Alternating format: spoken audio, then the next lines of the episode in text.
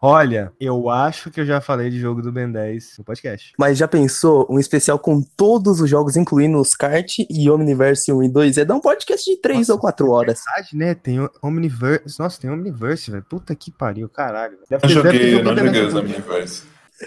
E sabe o que é pior? Rolou um reboot e já teve jogo do reboot do Ben 10. Ah, mas tem, cara. Jogo de celular você faz em 5 minutos, né, velho? Ter um bot de internet que lançou alguma coisa, ele já faz um jogo de celular no ano. Pô, Mano, eu tô até agora procurando um jogo do Ben 10 de Wii, velho. Eu não sei qual é. Eu só queria dizer que quando você escreve Ben 10 no site, aparece uma análise, outra análise e outro vídeo. Não sei por que aparece um post de Smash Bros, então alguém deve ter citado Ben 10. Mano, será que eu joguei essa porra no Wii mesmo? Eu não sei mais agora. Velho, eu tenho certeza que. Eu tenho certeza que esse jogo do Ben 10 existe, velho. Mano, ele é do Ben 10, do Ben 10 já crescido lá. E, e tem até aquele, aquele alienígena que ele é laranja, que ele parece artrópode o nome, eu acho. Esse cara é foda. É, o Gax Attack? Eu acho que é isso aí, velho. Não sei, Ben deixa eu... 10 Alien Force viu o Gax Attack. Esse tinha todos os aliens. Ele tinha Mano, todos esse era bom. Esse Force. era foda. Esse era foda. Eu achava ele lento, porque comparado com os outros, ele é meio lento mesmo. Tinha umas fases de stealth meio estranha, né? Sei lá, velho. Eu joguei essa Acho que era esse quando mesmo, lançou. Joguei isso quando lançou, cara. 2009. Nossa, eu joguei mais ou menos nessa época mesmo. Quando lançou. Porra. Mano, a minha vida gamer ela é toda zoada. Eu tava traçando uma timeline dos jogos que eu joguei em cada ano e eu falei, nossa, velho, eu joguei, tipo assim, lançamento, sabe? Caralho, eu joguei jogo muito bosta. Eu joguei, tipo, Bob Esponja, Lights, Camera. Eu jo-. Nossa, eu joguei, eu joguei muito. Nossa, eu joguei esse do Bob Esponja. Mano, eu joguei muito jogo bosta. Eu zerei tipo Madagascar de PlayStation 2. Eu quando era também. criança. Mano, eu jogava É muito ah, muito era bom, do bosta. Gelo 2, cara. Era do Gelo 2, eu devo ter zerado. Caraca, eu, eu joguei esse também, eu joguei. Nossa, eu zerei muito esse também. Inclusive, É, ele é bom pra caralho. O jogo do Shrek de PC que eu jogava era muito bom. Mano, Já, já Não, deu um fios Outro aqui, dia né? a galera tava discutindo no server sobre jogos de Dragon Ball. Aí eu soltei, eu joguei Dragon Ball Z Sagas. nossa, eu também. E tipo, todo mundo, velho, como assim você jogou Dragon Ball Z Sagas? Eu nem gosto de Dragon Ball, mas. Velho, velho, tinha um de Dragon Ball que eu comprei assim, naquelas barraquinhas de jogo pirata, que era Dragon Ball AF. Que era tipo Dragon Ball Budokai 3, só que eles mudavam as skins dos personagens. Era só isso. Aí, tipo, só que eles meio que pegavam um personagem e eles botavam uma skin nada a ver. Então, tipo, era o personagem do Freeza com a skin do Nappa. Só que o Freeza, ele tinha uns golpes que ele batia com o rabo. E o Nappa não tinha rabo. Então ele, tipo, ia te bater com o rabo e ele batia no ar. Era muito bom, velho. Era muito trash. É, só trazendo aí uma informação. é, teve um cara, parece que ele escreveu Dragon Ball depois que o GT acabou. Que ele fez Dragon Ball AF mesmo. Então, mas- mas era o jogo do AF. Então, muita gente considerava como. Ah, já que o Toriyama não tá fazendo nada, aquilo é o, que, é o canon e vai continuar assim, sabe? Mas é muito Dragon Ball AF tá aí. Joga mas, mas você sabe que o cara que. Você sabe que o cara que desenha o Dragon Ball Super, o mangá, é o cara que desenhava Dragon Ball F, né? Você vê, né, cara? E a gente aqui fazendo coisas inúteis ao invés de fazer um spin-off de Dragon Ball. Pois é. Caralho, né? Não, tipo, o cara desenhava Dragon Ball AF, hoje em dia ele ganha dinheiro desenhando Dragon Ball, tipo, E a realmente. gente, é, a gente não ganha. A gente fazendo, falando sobre Ben 10 na internet. Ben 10 na internet. Quem sabe a gente não atinge um nicho aí, ó. Posta nos grupos de Ben 10 no Facebook. pra ver se chama a gente pra essa porra. Cara, esse foi o melhor início de podcasts de todos. É genial, só falta introdução. Né? A gente cada dia se supera, velho. Porque o fracasso é tão grande, sabe? Chega uma hora que você para de ter medo de fracassar. Porque você já tá lá no fundo, então. Que profundo. Caramba. Triste. É tão Dizendo... profundo quanto o fracasso do painel de controle. Esse podcast. Não dá, tá? Não consigo. não. Alexa, play Despacito. Pedrão, faz introdução pra nós, pelo amor de Deus. Eu vou fazer. Enquanto alguns aguardam Despacito 3, e- eu digo seja bem-vindo ao painel de controle, o podcast de reviews de joguinhos e comentários aqui da Start Zone. Neste podcast, cada participante comenta sobre um jogo e é isso. Eu acho que eu atropelei um pedaço da introdução porque faz tempo que eu não fazia isso. Enfim, antes de começar a antes de começar a falar sem enrolação, vamos enrolar mais um pouquinho e falar que a gente tem um servidor lá no Discord, se você quiser comentar com a gente, falar sobre Só queria animes. dizer que a gente tem youtuber muito famoso lá no servidor agora. Não é não, Ice? É, famoso. Eu achei que você tá falando do Black Caio. Não, não acho Black Não, eu tá tava tipo, caramba, quem é famoso que tá aqui? Aí ele falou meu nome, eu, ah, sou eu. Ice, é, quem é você na internet, cara? que pergunta profunda. Eu sou o Ai. O que, que você faz? eu tive uma crise existencial aqui. Tipo, Cara, eu faço uns videozinhos pro YouTube, né? Tipo, a gente tenta fazer semanal, mas dá um trabalho filho da puta. De vez em quando eu faço uns vídeos de mais falando sobre joguinho indie que ninguém se importa, ninguém assiste, mas tá lá. Só queria dizer que aquele último vídeo eu assisti. Só que eu já esqueci o nome do jogo. O joguinho da cobrinha branca lá. Eu até falei, eu até comentei com o Pedrão. Ah, Rain, Rain Road, Rain Road. Isso. É, não é o jogo pra mim, cara. Não é o jogo pra mim, velho. Cara, ele é um jogo meio foda, assim, mas. É, é- é tipo, eu tenho uma relação de amor e ódio. Eu passei muita raiva naquela merda, mas, mas, mas é um jogo interessante, saca? É, se eu morrer, o jogo me faz voltar pra casa do caralho. Não, eu desinstalo, eu desinstalo. Tiro aí. Sai, sai, vaza da minha vida, sai. Não, eu sou, eu, eu sou meio masoquista, eu consigo aguentar muito jogo filho da puta, mas. Mas é, eu, eu entendo. zerou Drakengard, né? Tá aí. Não, Drakengard 3, cara, o último chefe daquela merda vai tomar no cu. É literalmente mais justo que eu vi num videogame em toda a minha vida. Eu passei uma semana pra passar daquela merda. É muito ruim. Mas é ruim de um jeito bom. Eu não sei, eu, te- eu sou muito, eu tenho muitos relacionamentos mistos com Drakengard, cara. É tipo, é ruim, mas é bom ao mesmo tempo. É estranho. Eu fiquei acho que uns quatro dias pra conseguir ganhar do último boss do primeiro Drakengard. Cara, o primeiro Nossa. Drakengard é tranquilo. Tranquilaço. O 3 é outro nível, velho. Eu juro. Eu, fiquei- eu passei um, dois dias pra passar do primeiro. Eu fiquei tipo, ah, ok, é difícil, mas é de boa. Agora, o Drakengard 3, velho, aquilo não é de Deus. Sério. É tipo, é, é parecido com o chefe de Drakengard 1, só que a música dura 8 minutos e você não pode tomar nenhum dano. E é muito difícil. Aquilo é masoquismo em forma de jogo, cara. Eu juro. Repensando seriamente se eu jogo ou não Drakengard 3. Cara, muita gente desiste no Ah, não, Pedrão. Você gosta de Final Fantasy XV, cara. Você pode jogar qualquer jogo, velho. O cara vem, vai, vai, vira pra mim e fala: Ou, é errado eu gostar de Assassin's Creed Unity? É, é, é. É, eu tenho que concordar que é. Inclusive, eu zerei ele hoje pra falar dele no podcast. Então vamos lá. Assassin's Creed Unity, o que, que você achou? Ah, eu não. Espero, Ah, eu, não. espero, eu espero muito que você, depois dessa, dessa frase que eu falei, o que você achou, você venha com é uma bosta. É um jogo muito mediano e isso me irrita. Ai, que bom! Pelo menos a série acertou em alguma coisa. Eu quero saber por que, que é mediano e por que, que não é ruim. Não, tipo assim, o jogo ele começa até a metade, ele vai muito bem, tirando vários e vários problemas técnicos que ele tem, que Jesus, como eu me travei. Entrar numa janela para subir numa janela pra entrar numa casa é um inferno nesse jogo. Você literalmente você fica encarando a janela, você tenta pular, você vai pro lado, você tenta pular, você cai, você morre. Cara, a Janela é o maior vilão de Assassin's Creed, cara. É sério, eu falei disso, eu comentei que é um dos maiores defeitos do jogo. E o pior é que o jogo ele fala assim: ah, é só você apertar R1 pra você entrar na janela, né? Não, então ele assim, tipo, dica. Sempre quando eu tô na frente de uma janela, como é difícil de entrar, acho que o jogo já entendeu que eu tô no bando e aparece lá. Dica, se você apertar L2, você sobe na janela. Eu aperto L2, não acontece nada. Fazer um, um vídeo maiores vilões dos videogames, né? Ela do Assassin's Creed.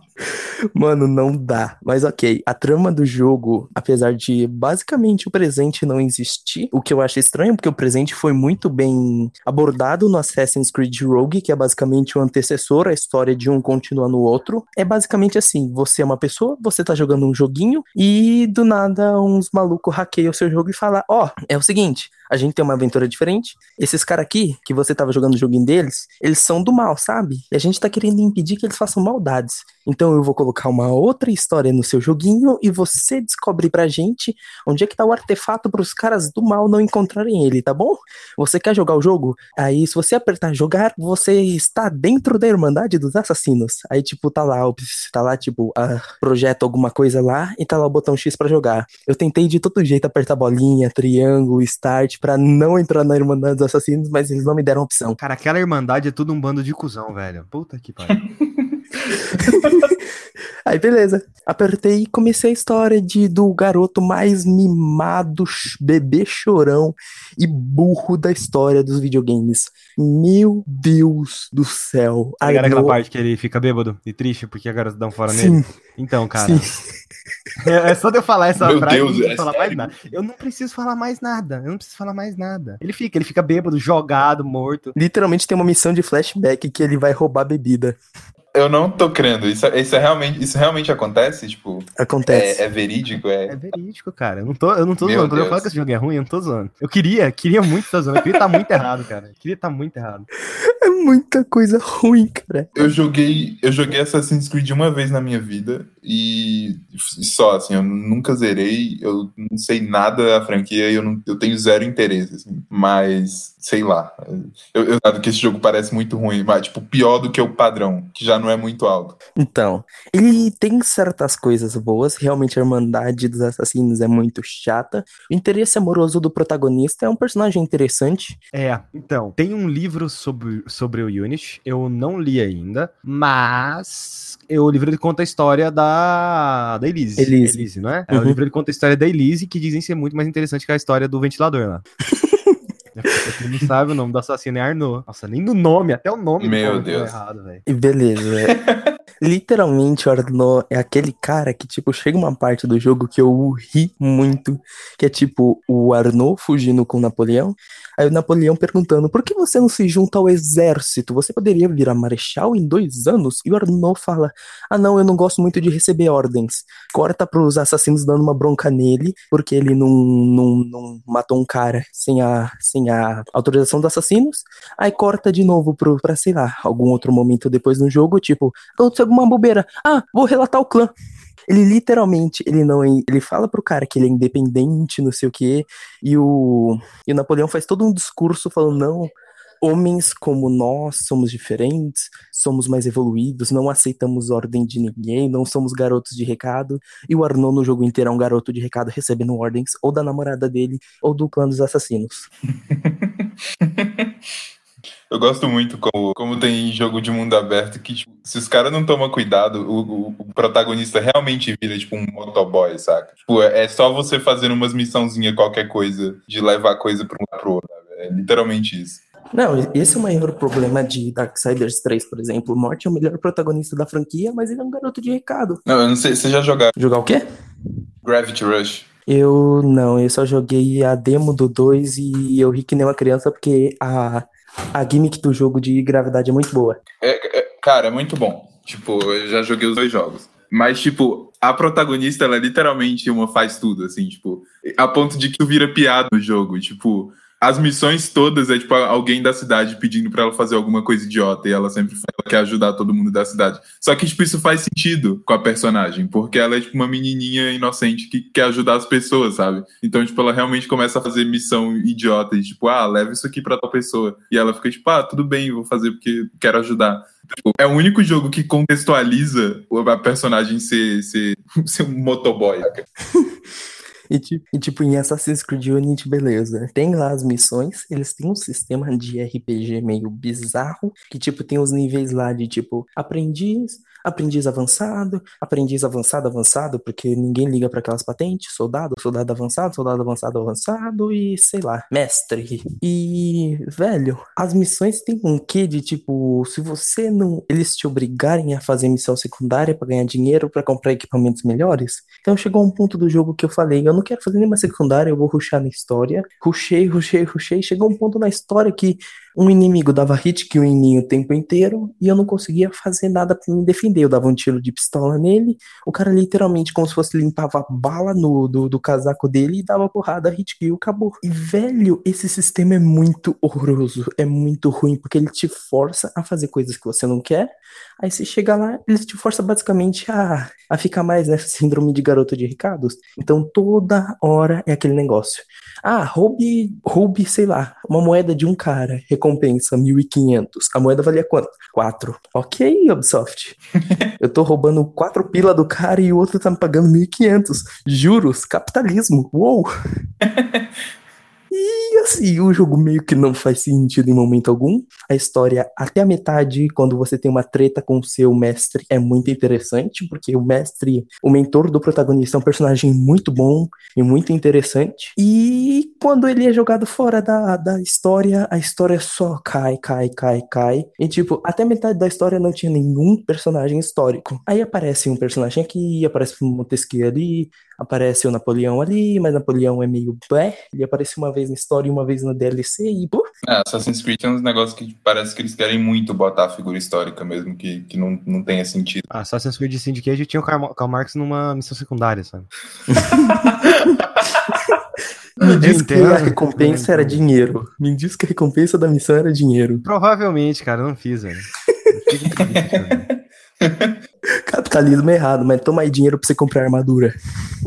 Enfim, aí basicamente eu não recomendo Assassin's Creed Unity, saca? É um jogo que eu me diverti um- até um certo ponto da história, mas chegou um ponto que eles me obrigavam a farmar e eu fiquei, não, eu tô de saco cheio, tô de saco cheio, de saco obrigavam a farmar? É, Dessa- Ah, eu, eu não lembro que eu sou imbecil, né? É, Eu sou um imbecil quando vai jogar um jogo. Eu tô vendo um inimigo ali. Caralho, tá nível 90, eu tô nível 10. Será que dá pra matar? Vou lá.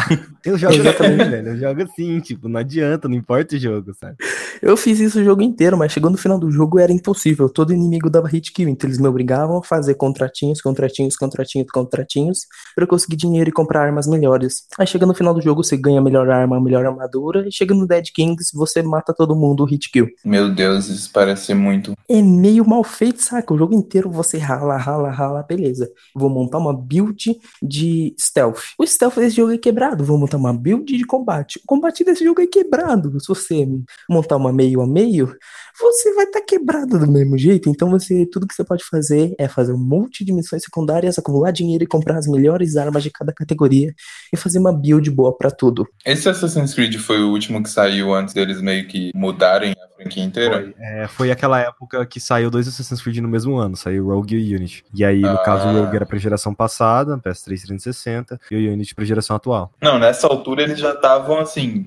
Lança qualquer coisa aí que vai vender. É, a Ubisoft nessa época tava tipo assim, véi, você tem Assassin's Creed 4, muita gente gostou do Assassin's Creed 4, é, a gente tem um jogo quebrado, então junta cinco pessoas e manda fazer Rogue. Pega o resto que sobrou. E basicamente o jogo que é o resto do resto, que é o Rogue, é muito melhor que o Unity. É, porque muito bizarro o isso. Unity, olha que ele teve o esforço da Ubisoft Montreal, né? A Ubisoft Montreal é tipo, é a Ubisoft, o estúdio mais top que tem na Ubisoft. sabe? Mano, se pá, o Rogue é melhor porque eles meio que já tinham um monte de coisa pronta dos antigos, sabe? Então teve muita coisa Sim. que utilizaram. Enquanto o, o Unity eles meio que tentaram fazer do zero e não deu muito certo. Pensando no seguinte, Assassin's Creed 3, eles fizeram do zero, basicamente, o sistema, tudo, a engine era nova, tinha alguns bugs, alguns problemas. Mas o jogo funcionava. Assassin's Creed Unity, ele funciona até a metade do jogo. Depois ele não funciona mais. ele só para. né? Eu acho que ele não funciona, cara. Eu acho que em nenhum momento Assassin's Creed Unity funciona. Eu acho que, tipo, quando quando você começa a jogar com aquele personagem lá, aí eles tentam criar aquele romancezinho dele com a, com a garotinha lá, sabe? Já, que é uma Desde bosta. criança. Ela é uma Oh. personagem tão interessante, cara. Ela é uma personagem tão interessante. E ele é o babaca que fica bêbado porque ela deu um fora nele, sabe? ai, ai. É, é triste, é triste, é triste. O vilão é um, um dos sábios, que é basicamente, acho que é esse o foco da franquia Assassin's Creed agora. Dane-se o Desmond. É o sábio aqui, é o sábio lá, é a reencarnação daqui, reencarnação de lá, e basicamente dane-se a história, né? É só um pretexto pra fazer outro Assassin's Creed em outra era. E o vilão desse jogo é horrível. Não, posso, posso dar um spoiler? Pode, eu caguei muito forte. Tá bom, vamos lá. Final do jogo. É, não, acho que o spoiler nem vai ser necessário, porque tem uma coisa nessa cena. É, o final do jogo é claro pra todo mundo, né? Mas tem uma cena em específica que eu fiquei muito puto. Tipo, vamos lá, tem a maçã do Éden, tem o cajado do Éden, tem, tipo, as armas da civilização ancestral. E nesse jogo é a espada do Éden, que ela faz o que ela tira um laser de tão inútil, cara. Aí o que que acontece? Final do jogo, vai uma pessoa bater na espada com a outra. Espada é feita pra isso. Espada é feita pra você bater uma na outra com a maior força possível do usuário. É, quando a pessoa espada é bate feita a pra você espada, matar uma pessoa. A, a espada se jogando é pra você impedir que ela te mate. É, e aí você tá defendendo ali e atacando a pessoa ao mesmo tempo. Provavelmente a primeira vez nesse jogo que a espada é usada como espada de verdade, a espada explode. é sério, cara. É impressionante. É impressionante mesmo. Mas espera, no resto do jogo eles usam espada como? Eles não usam? Enfia no cu, sei lá. Não, a espada é uma coisa do vilão. Realmente não usa, sabe? É literalmente assim, a espada aparece duas vezes no jogo, uma no tutorial e outra no final do jogo. Meu Deus, que horrível. Ah, e quando vo- você pega a espada no final? Essa é uma espada do Éden, ela está quebrada. ai, ai. Que Você usa raiva, ela cara. no Dead Kings e ela é tipo a arma que você usa até você pegar o machado guilhotina e guardar ela no bolso. Ela é uma espada do Éden. Você guarda ela no bolso por um machado que atira a bala de canhão. Por quê? Sentido algum. Não, você guarda ela por uma espada, sei lá, a espada do Altair, sabe? Nem sei se tem nesse jogo, mas se tiver ela é mais não, forte que a não, espada não, Éden. não. Você chegou a jogar DLC, o Dead Kings? Ah, enfia no cu. DLC de Assassin's Creed Unity. Velho, o cara tá indo deep, velho. Foi- dizem que o, que o fundo. ventila- dizem que o ventilador fica melhor. Ele fica melhor, ele evolui, olha só. É um Pokémon. Exatamente, só que ele é tipo aquele Pokémon que ninguém liga, sabe? Não o Magikarp, porque o Magikarp quando evolui ele fica legal. O Magikarp ainda serve pra fazer piada. Exatamente, esse nem. Não, ele serviu pra uns bons memes até. Mas enfim, Assassin's Creed Unity, o jogo inútil da franquia que eu só joguei pela curiosidade de saber como era um Assassin's Creed dessa geração. Você devia ter jogado o Syndicate, cara. O Syndicate, É, mas- ele, ele é genérico, ele é genérico, de boa, mas se você seguir pela história principal dele igual eu fiz, ele é um bom jogo, sabe? Cara, eu sou do partido que tem tanta coisa boa pra jogar que não vale a pena perder tempo com Assassin's Creed. Não vale mesmo, não. No É, máximo, não, vai ser um jogo legal, assim, mas tipo, não, não é tipo, caralho, que jogo. Mas tá, eu quero jogar Ah. Shadow of the Tomb Raider mesmo sabendo que é ruim. Não, tudo bem, eu quero jogar um monte de jogo que eu sei que é ruim, mas é porque eu, eu tenho retardo, assim. Se, se você for uma pessoa, uma pessoa normal, você não, não vale a pena você jogar Assassin's Creed, sabe? Nem. Você você jogou Shadow of the, o Rise of the Tomb Raider? Não, não. Você jogou o Tomb Raider de 2013? Eu nunca joguei nenhum Tomb Raider, nem os antigos. Então, cara, vai ser a chance de você ver a verdadeira Lara Croft, cara. A Lara Croft de verdade. É só nesse que ela aparece, cara. Que no primeiro é a origem da Lara Croft. No segundo é a Lara Croft, agora sim. Agora vai. No terceiro, não. Agora vai. Agora é. É a verdadeira Lara Croft que vocês nunca viram nos três jogos ou na franquia inteira. Agora vai ser a fusão das três Lara Croft que tem nos três últimos jogos. Quando anunciaram Shadow of Tomb Raider, não, quando anunciaram, mas quando saiu algum trailer, sei lá. Tipo, uns GIFs, uns vídeos rolando dela pulando na água. E, tipo, ela caía na água e, e a água não subia, tipo, não, não fazia splash. Ela só entrava como se fosse um. Sei lá, Uma velho. gelatina. É, Só queria exato. é. dizer que Horizon Zero Dawn, a bizarro. personagem pula na água e ela fica em cima da água, tá? Como assim, porra? Fica em cima da água. Tipo assim, ela, a animação dela não é pronta pra ela pular na água aleatoriamente, assim. É feito pra você pular na água e dar um mergulho. Quando você pula na, área, na água aleatoriamente, ela cai em cima da água, depois ela cai no chão. Tipo assim, ela entra na água. A água puxa cai, ela pra ela ficar a deitada, água pra ela puxa poder ela pra ela ficar pra baixo. Eu não joguei Horizon Zero Dawn. Pior que eu comprei ele, eu só não tive de jogar ainda. Falando nisso, Skyper, fale de Horizon Zero Dawn. Verdade, né, cara? Eu não falei de Horizon. Horizon é um jogo top, vai lá jogar e é isso aí. Não precisa de mais nada. Discordo. Tá, Pedrão. Por que, que você discorda, Pedro? Ok, E vamos começar pelo início. Horizon Zero Dawn, ele tem uma ótima história. Ele tem uma ótima história, só contextualizando aí pra quem não sabe. Horizon foi aquele jogo que apareceu na E3, onde tinha uma caçadora com roupas tribais lutando com a porra de um dinossauro robô gigante. E aí todo mundo molhou as calças porque foi a loucura vendo o negócio ali. Molhou no sentido de tesão, tá? Então. Porque realmente, cara, você vê uma, você vê uma caçadora, ainda é ruiva. Você vê uma caçadora ruiva, roupas tribais, lutando com um fucking dinossauro robô gigante ali. E, tipo, tudo parecendo gameplay de verdade mesmo. E ainda por cima teve aquela transição, porque rolou uma cutscene que contextualizava a situação. E depois transicionou certo. É, eu tô preparando um vídeo sobre Horizon, então tem muita coisa sobre essa porra. Pô, mas pelo que eu vou falar de Horizon, a galera elogia muito a gameplay, mas fala que a história é tipo só ok, assim. Cara, Não, eu não, gosto muito da história. Eu acho. A, a gameplay em si ela é muito boa. Só que o problema é o setting do jogo. É, o problema é o É. mundo aberto, sabe? Você jogar com a Eloy, deslizando, pulando, atirando, fazendo um monte de coisa tudo ao mesmo tempo. Você planejando o que, que você vai atacar. Ah, vou colocar essa máquina pra ir contra aquela, porque assim eu tenho uma vantagem maior. Você faz tudo isso na sua cabeça, tipo, de forma automática, sem nem pensar. De tanto que o jogo constrói essa situação. Olha, você vira o caçador foda ali mais pra frente no jogo. Mas o mundo aberto em si, ele é literalmente um mundo. Olha, você vai do ponto A até o ponto B e vai lá. Você vai chegar naquele lugar. O que, que vai ter lá? Vai ter umas ruínas pra você andar por elas e você vai escutar áudios de pessoas falando do passado. Então, é tipo um Gone Home, só que com gameplay de matando robozinhos. E, tipo assim, meu maior problema com o jogo, eu acho que realmente é o setting, saca? Eles desenvolveram muito bem a parte das máquinas, eles desenvolveram muito bem o combate contra as máquinas, mas tudo que envolve ser humano no jogo é horrível. E aí, no caso, é basicamente isso. A gameplay ela consiste nessa coisa de você. Ah, tipo, o Pedrão falou que não funciona contra humanos. Por quê? Porque o jogo ele é meio focado em você lutar contra robôs gigantes. É, o mundo de Horizon evoluiu de alguma forma bizarra. É, aconteceu alguma catástrofe no passado com a humanidade. E agora existem máquinas, robôs gigantes lá na pela porra. Eu, eu gosto muito, eu gosto muito da, do conceito dele, tipo, o, do universo dele. Eu acho a história dele genial. Seria melhor a forma que contasse. Porque, tipo assim, quando você conta uma história que ela é muito tempo no futuro, Horizon se passa a 200 anos depois de toda a merda que aconteceu, ou 2 mil anos depois da merda, da merda que aconteceu, não lembro direito. Acho que chega a ser milhões de anos. Não, não. Não chega a ser isso tudo. Não, não, não, uns não, 2 não. mil anos, mais ou menos. Dois mil anos por aí. É que rola altas treta aí. Eu perdi a noção do tempo. Ele me lembra um pouco Nier, só que é o contrário, em questão de passagem de tempo e futuro. Porque, tipo, em. em- Spoiler. Não, não, relaxa. relaxa. Eu vou- não, não, não é pesado, é sobre o início do jogo. É sobre o Nier original, inclusive. Mas, enfim. Ah, tá. Então pode ser. O universo do, do Horizon Zero Dawn, ele é tipo, ele é muito no futuro que voltam ao que era antigamente, né? Tipo, as pessoas meio que, que regridem ao tribal, mais ou menos. É isso? Isso. É, deu bosta e as pessoas não sabem. Elas não sabem o passado delas. Elas não sabem o que aconteceu. E aí, tipo, o jogo ele explica essa bosta. Só que é aquela coisa: se você vai tratar de uma história que ela é muito tempo no passado, você basicamente vai passar, vai falar coisas ali, tipo, ah, você tem que colocar audiolog, você tem que colocar texto, você tem que falar isso igual Fallout faz, sabe? E eu acho que Horizon peca muito nisso. O mundo aberto dele eu acho muito chato. Então, É, mas tem- o, o- a setting do Nier, o primeiro Nier, é exatamente, tipo, no início do jogo, aparece, tipo, uns prédios, assim, é, tipo, bem... E aí depois aparece algo, tipo, 3 mil anos, eu não sei se é 3 mil, alguma coisa. E aí, tipo, começa no mundo medieval, e você fica meio, tipo, pera, isso é no futuro? Que porra é essa? E, tipo, o, que o, o jogo é no futuro, algo meio medieval, assim. Então, tipo, eu gosto disso, eu gosto desses futuros que voltam, ao invés de ir pra, pra frente, sabe? É, é- É por isso, que, por isso que eu acho Fallout muito legal, né? É, é um bônus que Fallout tem, que é muito bom isso. Sim, o mundo de Fallout é maravilhoso, cara. É tipo um futuro de volta aos anos 50 por aí.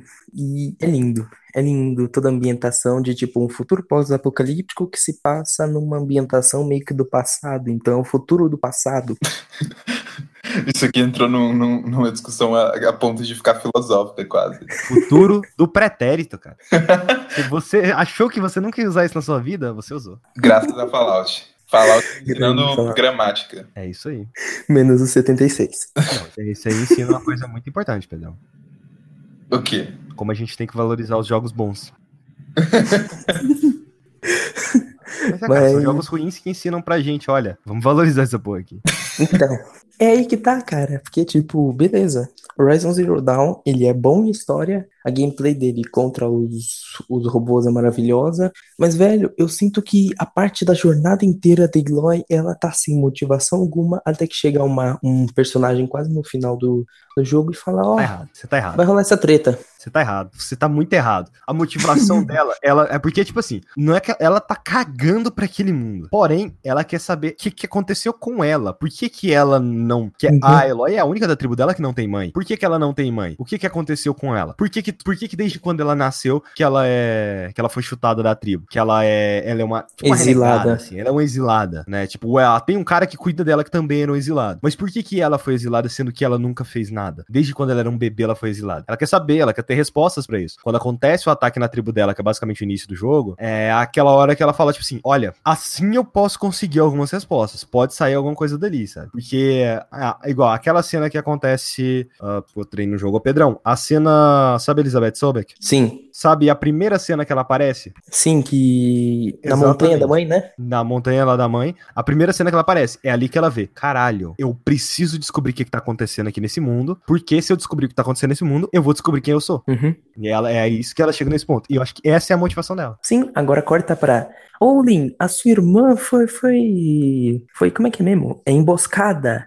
Olha, Reavade, você tem um crush em mim, mas eu vou te ajudar a derrotar aquele cara que é um vilãozinho, que ele vai atrair uns passarinhos e dane-se, porque isso não vai importar mais pra história. Eles colocam muita Ah, coisa na tá história falando. principal. Não, não, isso são principais. Eles colocam Não. coisa nas missões principais Não, que, não são que era pra ser secundária. A história da, da irmã do Olin não é principal. Não, não é principal, não. É sim. Hum, Você pode escolher não fazer. Não, porque chega uma hora que pra, pra continuar a história você precisa fazer.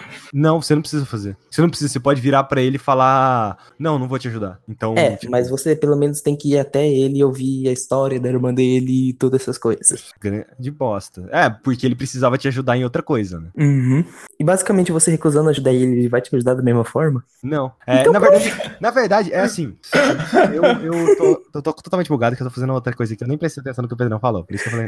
não. É assim, se você recusar a ajuda dele, é, você, vai- você não vai. Tipo assim, se você recusar ajudar ele, você vai ameaçar ele. Tipo assim, eu não vou fazer isso, não, mas se você quiser ficar vivo, cara, entendeu? Você vai ameaçar ele, aí é diferente, entendeu? Ou seja, você foi pela alternativa babaca. Pera, mas tem, tem roleplay nesse jogo? Tipo. Ele, ele é, tem elementos de RPG. Ele tem elementos de RPG. Tipo, os Não, mas você tem faz- escolhas e. É muito pouco, mas tipo, as escolhas que você faz ao longo da campanha garantem personagens pra batalha final. Sim. As escolhas se dividem basicamente carinhosa, é, usar o cérebro, inteligência, ou sei lá, e bruta, de tipo chegar no, no ódio. É basicamente isso. Hum. Eu sempre escolhia a do pela empatia, pelo carinho, É, pra eu ajudar as ia pessoas, e Skyper sempre escolhia o Eu cérebro. ia sempre pela inteligência. Um exemplo. É, Eu provavelmente vou pela inteligência também. É, a primeira escolha que você tem no jogo é um moleque filho da puta, criança não presta pra nada, tem que tudo ser pisoteado até a morte. Ah, Pera, o quê? Essa é a primeira escolha do jogo? não, a primeira escolha. Um pouquinho, um pouquinho, um pouquinho assim. É porque a primeira escolha do jogo, você tá lá de boaça. se Lembrando que você é uma exilada, ninguém da tribo pode falar com você. Aí vem um pau no cu de uma criança e tá com a pedra em você. Tá com a pedra na sua cabeça. O que, que você faz? Você pode escolher o que o Pedrão fez. Ela, ela pega uma pedra e deixa você escolher a situação. Você pode tacar a pedra de volta na cabeça do moleque, que é a raiva. Você pode pegar o Pedrão que é tipo soltar a, a, a pedra no. Soltar, só sol, simplesmente soltar a pedra. Ou você pode fazer o que eu fiz: tacar a pedra na mão, da, na mão do moleque, que é onde ele tá segurando outra pedra. Então, tipo assim, ele vai tacar outra pedra em você, você taca a pedra na mão dele e ele machuca a mão. Ah, eu tacaria na cabeça. É, se você taca na cabeça, vem o, um cara lá e atira uma flecha na pedra. Como assim? O, o cara que cuida dele lá vai e atira uma flecha na pedra. No ar? No ar. Caralho, o maluco é brabo. Não, se eu só queria saber onde foi parar a flecha, porque na minha cabeça matou a criança. Imagina, cara, quão foda o cara tem que ser pra ter certeza que não matou a criança. E pra acertar uma pedra no ar. Exatamente. Eu tô fazendo um vídeo sobre Horizon. é, Um dia sai. Um dia. sai. Um dia Um sai. dia sai. Não, esse é um dia sai mesmo, sabe? Tipo, já tá tudo pronto, só falta editar e um dia sai. Enfim, é, mas é basicamente isso, sabe? O pessoal me taxa como hater de Horizon Zero Dawn, mas na verdade eu só não gosto muito do, de como eles conduzem a gameplay, do mundo aberto ser cheio de coisa inútil, um monte de ícone inútil, tipo, todas as máquinas têm um ícone, tudo Aí- tem ícone. Ele gosta de Final Fantasy XV. Ele, ele, ele tem um ponto. Ele tem sérios problemas. Tem sérios problemas. Ele não gosta de Horizon e acha Assassin's Creed Unity um jogo mediano. O começo dele é muito bom, depois ele ficou horrível, entendeu? É mal, Então, você sai metade, correndo metade atrás da, da criança, você viu pra ela, achou ela bonitinha e sai correndo atrás dela. Caralho, você é um stalker ainda nesse jogo. Isso é muito errado, cara. Isso é muito Ok. errado, velho. É, falando em coisa que não é errada, é, Ice, fala aí pra gente a sua indicação. Ok. tô Lembrando, com pera, calma. Oi, É, oi. você, fala. tem uma re... você tem duas regras pra seguir. A gente não quebra essas regras ainda, beleza? Tá, quais? É, você tem que falar de um jogo que você já terminou Certo. ou de um jogo que você já abandonou. Como assim abandonou? Abandonou, Dropou. que você dropou. Não, tá. Tá. Tá, era então. Isso, isso já tirou uma das minhas dúvidas. que- quer dizer, a, a- a minha única dúvida. Porque eu não sabia se era pra falar sobre um jogo qualquer, uma indicação qualquer, ou se era pra falar sobre o que eu, o que eu tinha jogado ou o que eu tava jogando. Mas é literalmente qualquer um, né? Isso. Tá. Vocês daí falaram um jogo grande, AAA, conhecido. Então eu vou fazer uma recomendação um pouco bizarra de um jogo não muito conhecido, mas que eu acho que merecia mais atenção, só que ele sofre muito preconceito. Que é Inazuma Eleven de Nintendo DS. Inazuma, Oh, no. caralho, velho. O cara Então. foi no fundo. Oh, não! Não, não, vocês não estão entendendo. É Esse que eu todo mundo conhece, todo mundo conhece Inazuma Eleven pelo anime que, que passava no Brasil, que era Super 11, né? Era futebol de poderzinho. Eu sei que estou mais forte, mas se cheguei até aqui, eu tive alguém pra me ajudar. Era bom demais. É de 3DS, é? Não, o primeiro é de DS. Você vai Mas indicar a saga? Vai indicar... Não, eu, por mim sim, porque eu já joguei todos menos o Galaxy que só saiu no Japão. Mas eu- Caralho. vamos lá. eu não sei se vocês sabem, mas o anime é a adaptação do jogo. Não sei se vocês sabiam disso. Olha, informação. Aqui tem informação. Aqui tem informação, Rogerinho! o Inazuma Eleven, ele é um RPG de futebol. Isso é bizarro, mas é, é, é isso mesmo.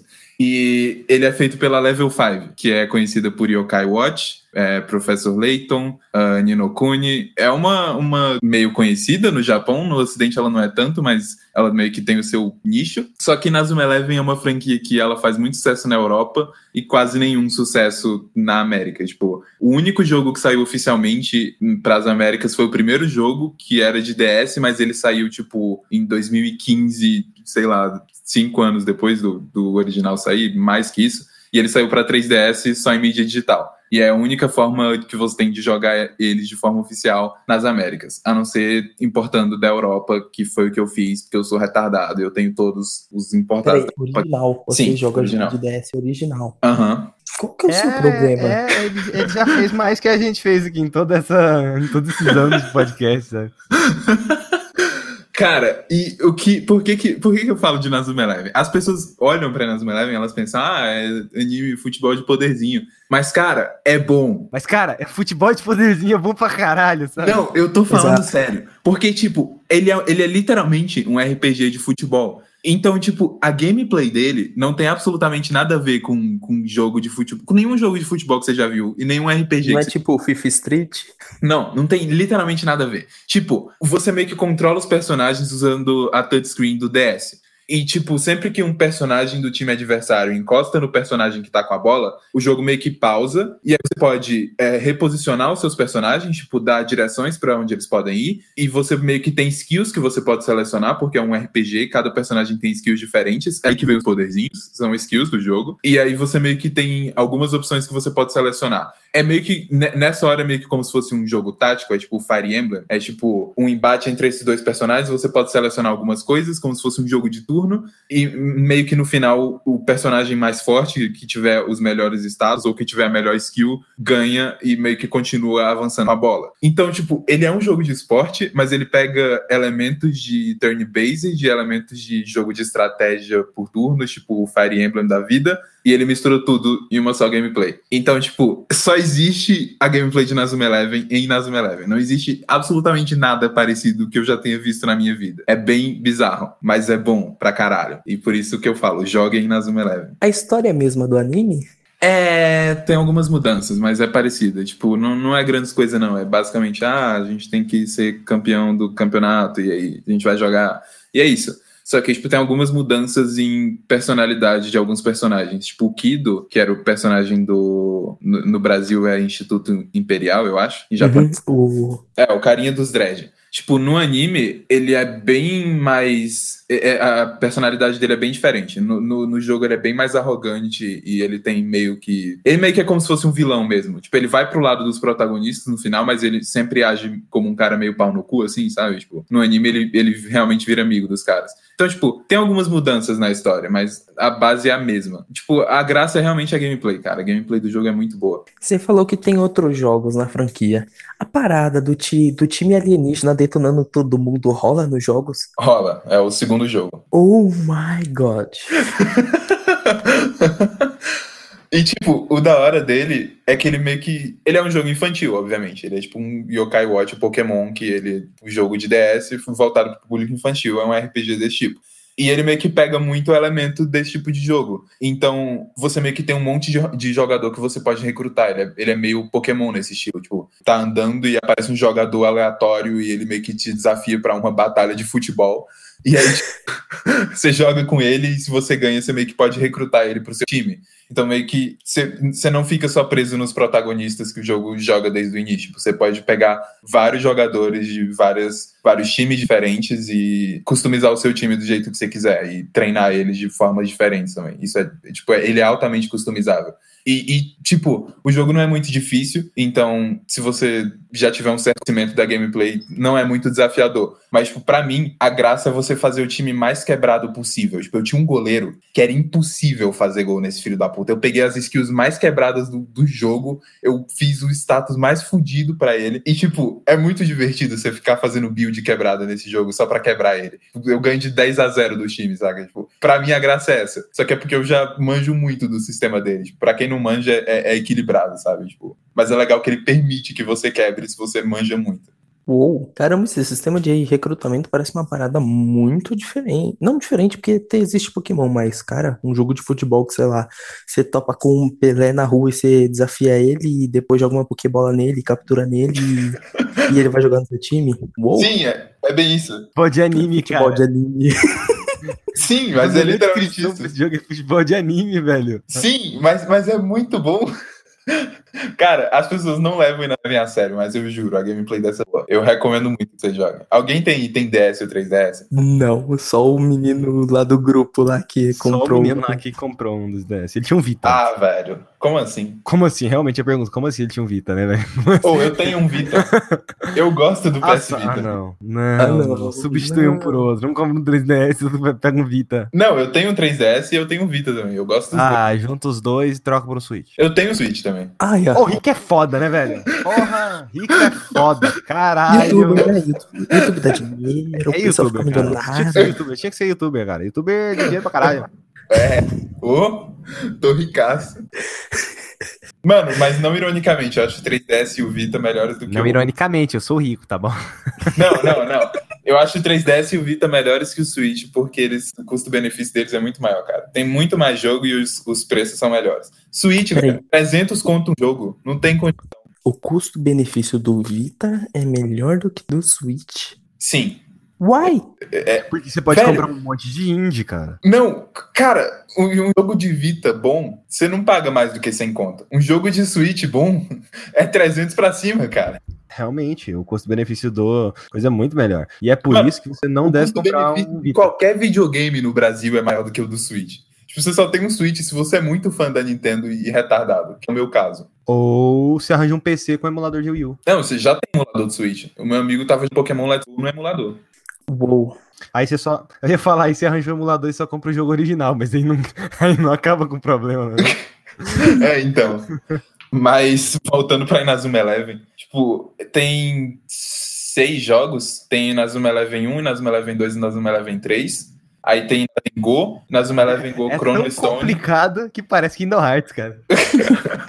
e Inazuma Eleven Go Galaxy, que só saiu no Japão. Ele foi anunciado pra Europa tem, tipo, cinco anos, até hoje não saiu. E a galera tá, tipo, beleza, quando é que sai? Mas não saiu. Próximo ano vai sair um jogo novo. E esse aí talvez seja um bom pra vocês começarem, porque ele vai sair pra PlayStation 4 e pra Nintendo Switch. É aquele do Ares?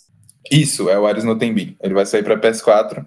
E eu não sei se ele é bom pra começar, porque é um jogo novo, eu não joguei. Mas eu espero que seja bom. Tipo, eu, eu tô um pouco de medo porque eles mudaram algumas coisas consideráveis na gameplay. Eles mudaram a lore inteira.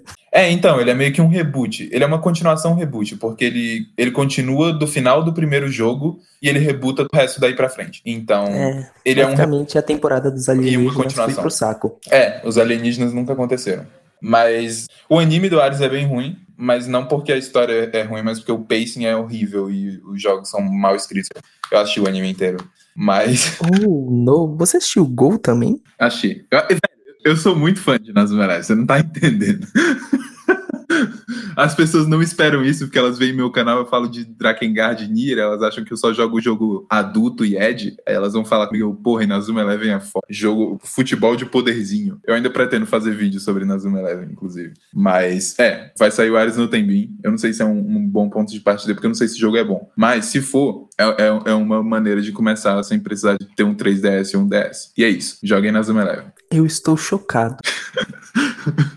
Não, a minha intenção com essa recomendação era chocar mesmo. Eu não queria trazer nada óbvio. Eu pensei, mano, eu tenho que levar uma recomendação que ninguém espere. Aí eu pensei, pô, Inazuma Eleven, cara, é bom e ninguém conhece. Aí eu, aí eu trouxe. Em todos esses anos nesta indústria vital, esta é a primeira vez que isto me acontece. Mano, vocês chamam o cara do Igloo Quest e vocês esperam que eu vou falar do quê, velho? Espera que eu vou falar de jogo popular? Porra nenhuma. Não, eu esperava, sei lá, você pegar um Deadly Premonition, umas paradas tipo, sei lá, o Alone in the Dark do Xbox, ou uma, umas paradas meio web, assim, né? Sabe, aquele desconhecido que é conhecido pelo nicho. Cara, eu só virei pro Aham. Pedrão e eu falei, esse cara é foda, chama ele pro podcast.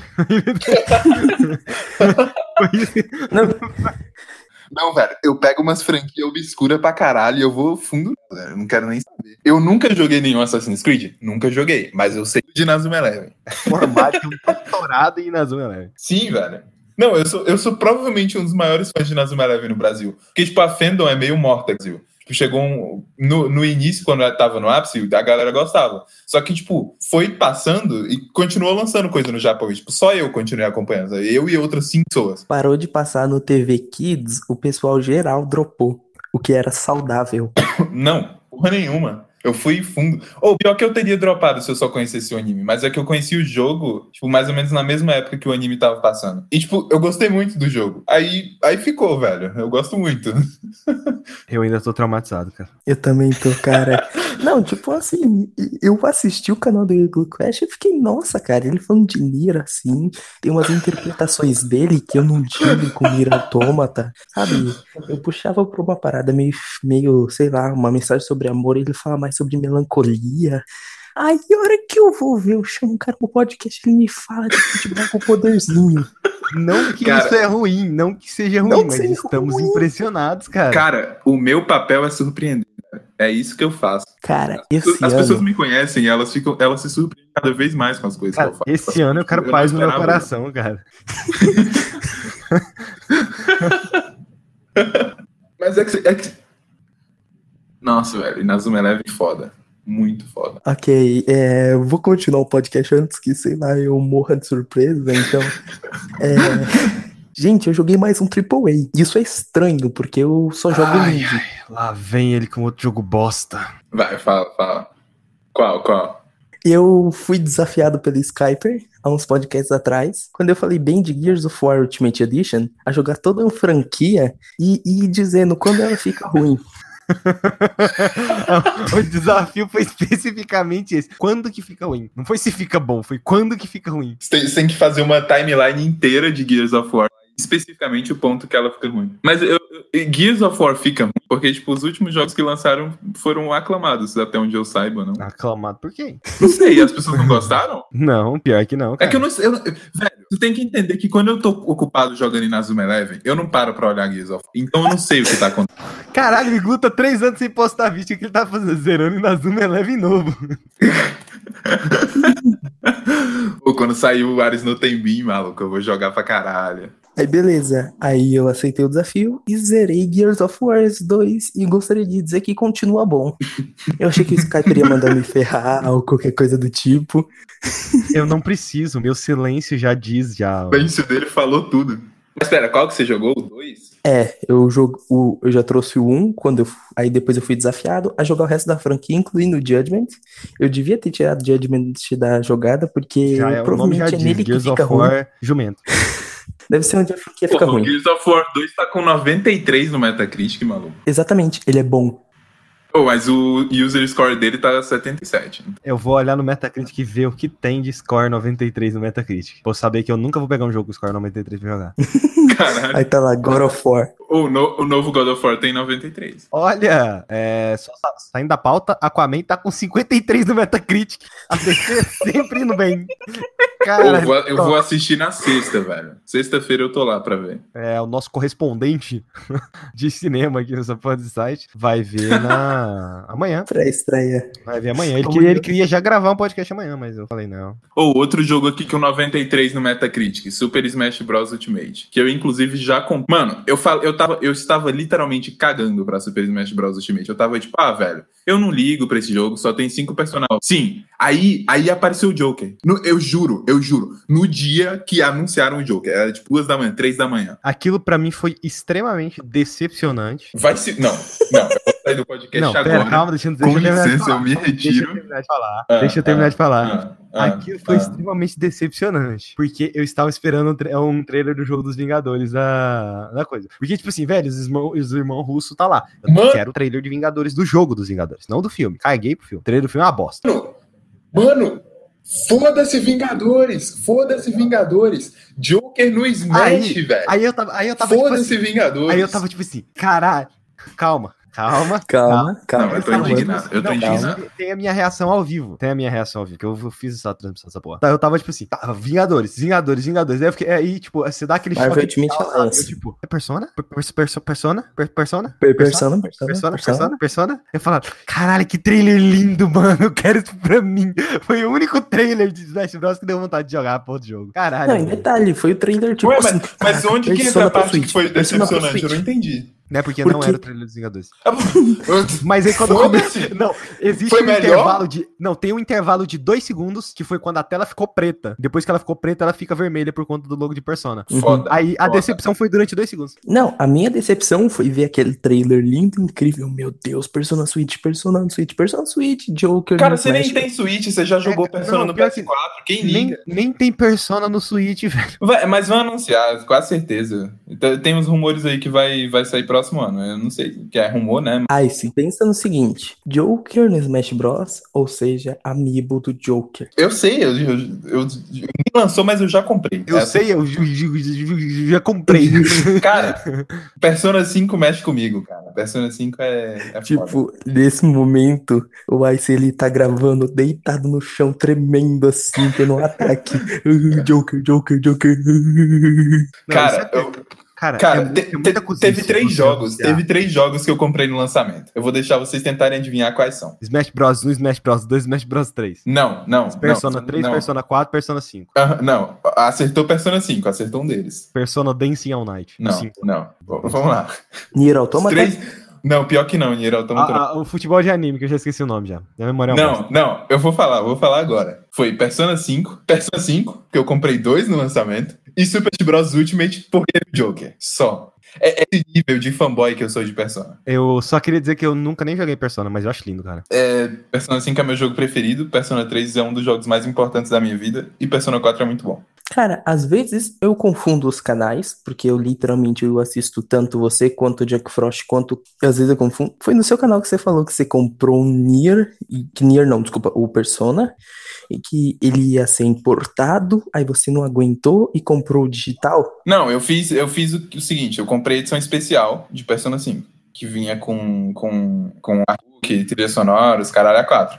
Só que aí ia demorar muito pra chegar. E eu queria jogar no lançamento. Aí a minha ideia inicial era comprar uma mídia física, tipo uma mídia física normal, e quando chegasse a minha edição especial, eu ia vender a minha mídia física, porque aí o prejuízo não ia ser tão grande. Qual o problema? Persona 5 no Brasil lançou três dias depois do lançamento oficial. O lançamento oficial foi 4 de abril de 2017. No Brasil, ele ia sair 7 de abril de 2017. E aí, três dias pra mim já era, era suicídio, assim, eu não ia aguentar. Aí eu comprei a mídia digital e eu tenho duas cópias, uma digital e uma física. E. Caraca. E Super Smash Bros. Ultimate eu comprei só porque teve o Joker mesmo. Eu quero muito jogar com o Joker. Já pensou se a gameplay dele for meio fraca? Tipo, ele for o personagem Mas mais. pelo menos é jogo bom, né? Pelo menos você não jogou Assassin's Creed Unity, né? A Gears of War 2 é tão irrelevante, mas tão irrelevante que eu já até esqueci que a gente tava falando dele no podcast. É verdade, a gente, a gente matou o Gears of War aqui. Foi mal, pode continuar falando. Eu, eu tenho interesse em Gears of War. Por que, que vocês estão rindo? Eu, eu realmente tenho interesse em Gears Eu sei, mas eu tô rindo porque é verdade. Tem gente que gosta de sofrer, né, velho? Fazer o quê? Ué, mas todo mundo- é, Velho, é que eu nunca joguei nenhum Gears of War. E as pessoas falam bem dele. Aí eu falei assim, pô, parece. Beleza, né? As pessoas falam bem, eu tenho interesse. Mas, assim, não é exatamente o tipo de gameplay que me atrai. Eu não sou O muito povo, o, o povo fala bem porque não tem nada pra fazer na vida. pesado. É verdade. É Você está ofendendo uma geração inteira de cachistas, cara. Enfia no cu. Exposed da Xbox Mil Grau. Caguei pra Xbox Mil Grau. Bora falar mal da Xbox Mil Grau, a gente bota no título assim, Xbox Mil Grau lixo, aí vai dar visualização, porque falar mal da Xbox Mil Grau dá view. Mas no YouTube, cara, podcast não funciona assim, não, cara. Podcast só tem pessoa decente. Ah, que merda.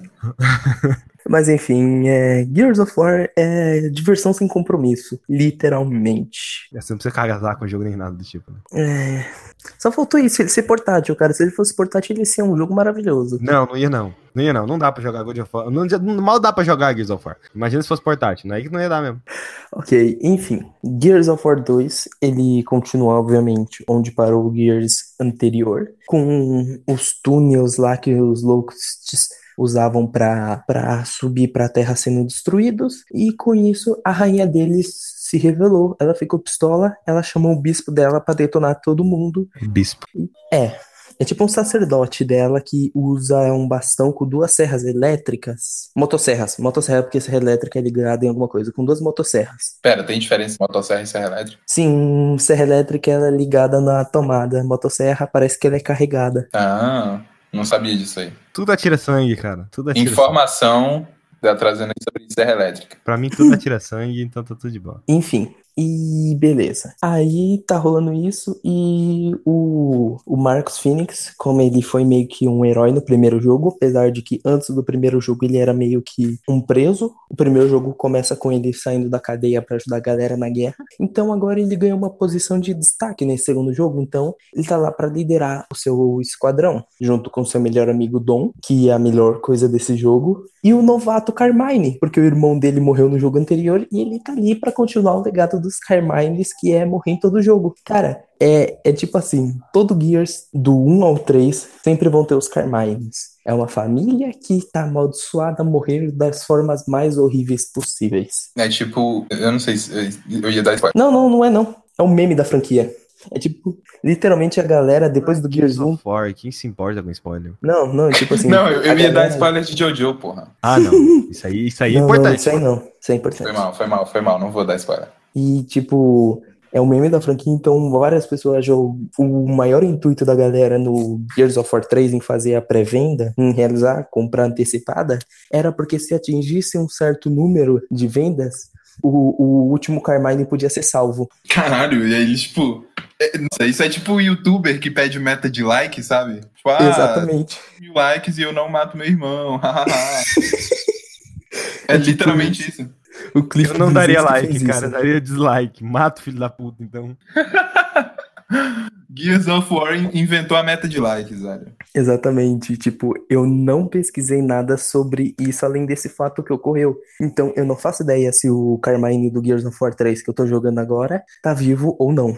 Ah, se pelo menos você não pegou spoiler. Eu não peguei spoiler disso, então eu vou descobrir se eles atingiram meta de like ou não. Mas pera, a regra não era que você não, não podia falar de jogo que você não terminou? Então, eu não vou falar de Gears 3, eu só disse que Ah, eu tá, não sei ainda. Tava falando de Gears 2 ainda. Ah, ok. Ainda tô falando de É, Gears é, X. Eu, Eu, eu que acho, era- porque é Gears, não tô prestando atenção, não. É Gears. Enfim, Eu, eu tenho uma Gears- pergunta sobre Gears. Pode falar. Pra quê? Pra quê? Como, como é? Ô, porra, eu, tenho- eu, tô- eu tenho curiosidade na franquia. Eu, ia- eu tô começando a chorar aqui já. Pode falar. É, como que é a gameplay? Eu não sei nada, assim. É, Você é um, não sabe nada de Gears. Gears um- é um, cover shooter. é um TPS? É um... É, é um Sim. TPS. Ah, ok. É que, tipo, eu vi, sei lá, eu vi duas gameplays de Gears na minha vida inteira e eu fiquei, tipo, ah, ok, é shooter, eu, eu parei. Tiro, porrada e surra de Lancer. É exatamente isso. Descreveu totalmente Parece um Gears. pouco com Vanquish. É, Não. então. Não, ele, não. ele é um. É, Gears ele é um TPS pesado. Seu personagem ele sempre tá no chão. Literalmente. Ah, ok. Você tem as suas armas ali, você atira as armas, você entra no cover, continua atirando suas armas, ou sai do cover, ou atira com a arma sem estar no cover, pula daquele cover, passa para outro cover e atira. É assim que os personagens de Gears avançam. Como se fosse uma guerra de verdade mesmo. sabe? A pessoa Pô, parece cover até a pessoa parecer conseguir avançar. É, não E por, que, e por que, que você não gosta?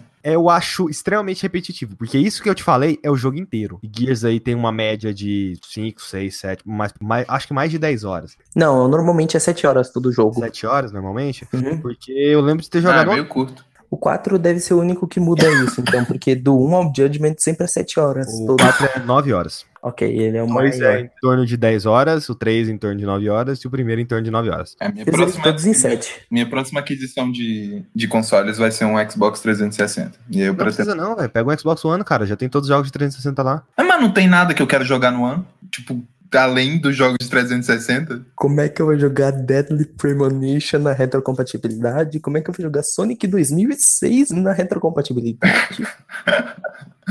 Não, mas ele, ele não tem re- retrocompatibilidade com, com mídia física? Tem, mas depende do jogo, depende do jogo. A Microsoft ela precisa fazer a atualização do jogo primeiro. Então, tipo, a retrocompatibilidade do Xbox, eles vão fazendo a retrocompatibilidade. Por isso que sai alguns jogos assim, sabe? Ah, mais um motivo jogo. pra. ma- Mano, mais um motivo pra eu pegar o Xbox 360. Porque, tipo, as coisas que eu quero jogar no Xbox não é Halo, não é, não é Gears. Eu quero jogar Blue Dragon, eu quero jogar Lost Odyssey, eu quero jogar well, Bullet Witch, eu quero jogar o jogo de, de Xbox. Porra de, de jogo popular. Posso te dar uma dica? É, como é que é mesmo aquele jogo lá dos caras do Warframe, Skyper? Dark Sector. Eu já ouvi falar, mas eu não lembro. É, posso seguir a. Ah, você já terminou de falar de Gears? Deixa eu seguir com a Não, minha não, indicação. não, não, nem comecei. Deixa eu seguir com a minha indicação. Não, deixa eu terminar, deixa eu terminar. Termine. Eu nem termine. falei da história. Que história? Você é chato, cara. Você me propôs o desafio e agora você quer me cortar? Não, vai, vai, fala da história. Não, porque na minha cabeça eu já tinha falado da história. Já falei, não tô prestando atenção. Então, na história, então, basicamente, depois de reunir, então. Legal, e essa foi a história de Gears of War 2. Vamos pro próximo jogo, pessoal. Então, depois de reunir todo o, o seu esquadrão, o, o Marcos ele tem que partir para mais uma operação que, que basicamente no primeiro jogo era investida deles a primeira vez que eles iam tentar ganhar dos Locusts. Só que nesse segundo jogo é basicamente o Império contra-ataca. Então, tipo, os Locusts estão detonando a humanidade, eles estão implodindo cidades. Tem algum sentido o nome ser o nome Locust ser parecido com o Holocausto? Eu não faço. Não, tipo, será que teria alguma relação? Caraca, Caralho, muito esse bom, velho. momento me define o ódio. Não, mas eu, não, eu tô perguntando de verdade, cara. Não faço a menor ideia, cara. Eu jogo Gears pra descontrair. Não, porque, tipo assim, é Holocaust em inglês, né? Uhum. Não, talvez o cara que pensou nisso.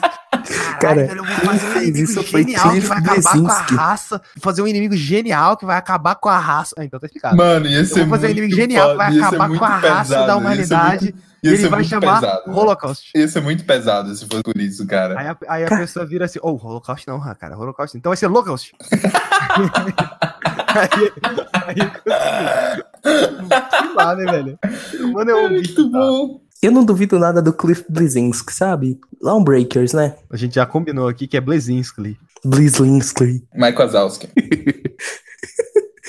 Ok, então o- a trama do jogo é basicamente, ok, eles têm que ir correndo tentar matar a rainha e o sacerdote dela, porque eles estão basicamente destruindo todas as cidades que sobrou da humanidade. Eles estão fazendo de alguma forma, implodindo as cidades pra, pra baixo, sabe? Eles estão destruindo todas as fundações e as cidades estão caindo. O Brasil foi destruído?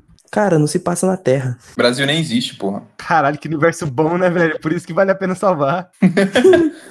Cara, a história desse Gears, ela é muito boa, não por causa dessa trama de, ah, vamos matar a rainha, mas sim porque eles, o foco desse jogo é desenvolver os personagens. Porque esse jogo, como o Império Contra-Ataca fez, ele desenvolve as angústias, os medos, pra poder dar uma conclusão épica no, no próximo. Então, esse jogo tem o, o drama do Dom, que ele tá desesperado à procura da esposa dele, porque ele já perdeu a filha, e, tipo, toda vez que ele encontra uma pista e essa pista não leva a nada, você vê o ódio dele, a angústia, a decepção, sabe? Passando por ele e, tipo, é muito sincero. Cara, eu não consigo acreditar que Gears of War consegue tratar personagens tão bem assim. O Marcus Phoenix ainda é uma pedra. Eles desenvolvem, tipo, uma espécie de arrependimento, uma espécie de culpa dele, por causa que ele deixou o dever dele como soldado pra tentar proteger o pai dele. E o Cole e o Baird continuam os mesmos de sempre. Eles são brothers, o Baird é babaca, o Cole é gente boa, mas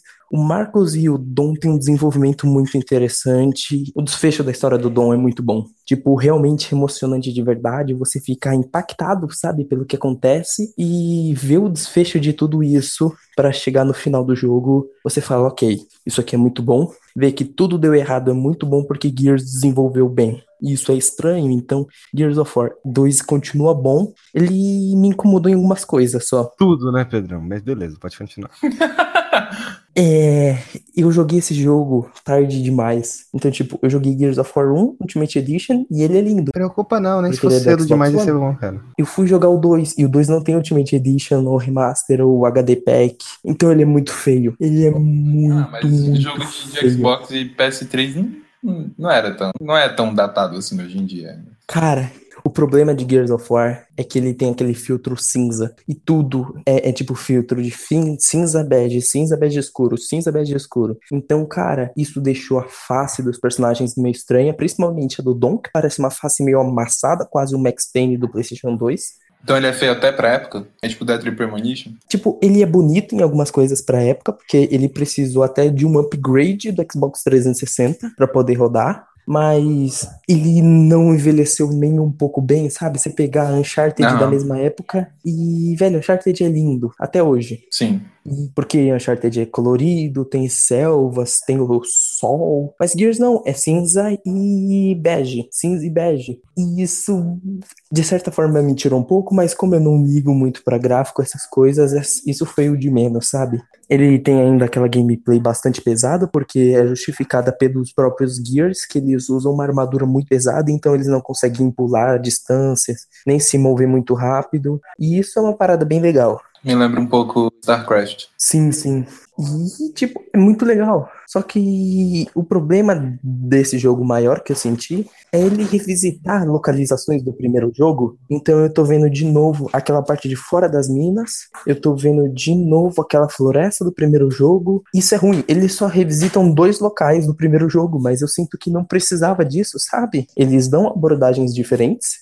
Por exemplo, no lugar lá da entrada das minas, eles colocam uma espécie de chuva de granizo. E é uma parada muito legal, porque se você ficar muito tempo em cima, ela começa a te despedaçar e te dar dano. Então, o jogo ele tem diversas gimmicks ao longo das fases, ele tem diversas ideias assim para não deixar o jogo repetitivo. Tem a chuva de granizo, tem o trem. Ele, ele muda direto o tempo inteiro para nunca deixar o jogo repetitivo. Tem partes que você É, são sete luta pieces. contra sete pieces. Você luta contra um monstro gigante, você tá lá num carro gigante lá com uma com uma hum, aquelas metralhadoras giratória e tem e os loucos tomaram um outro carro igual que tá do seu lado, aí você tem que destruir aquele carro antes de passar pela ponte, senão ele vai te derrubar e você vai cair no abismo e ele vai passar pela ponte. Tem as lutas de boss são muito boas. E tipo, velho, eles desenvolvem muito bem as set pieces, essa é uma coisa que eu elogiei muito no primeiro jogo. Eu acho que é muito boa nesse também, sabe? Gears é um jogo de set pieces, é um jogo pra você descansar, desligar um pouco o cérebro e matar alguns monstros feios pra caraca. E é basicamente isso, cara. Gears 2 continua sendo muito bom. Ele tem um ou outro probleminha aqui que me tirou, mas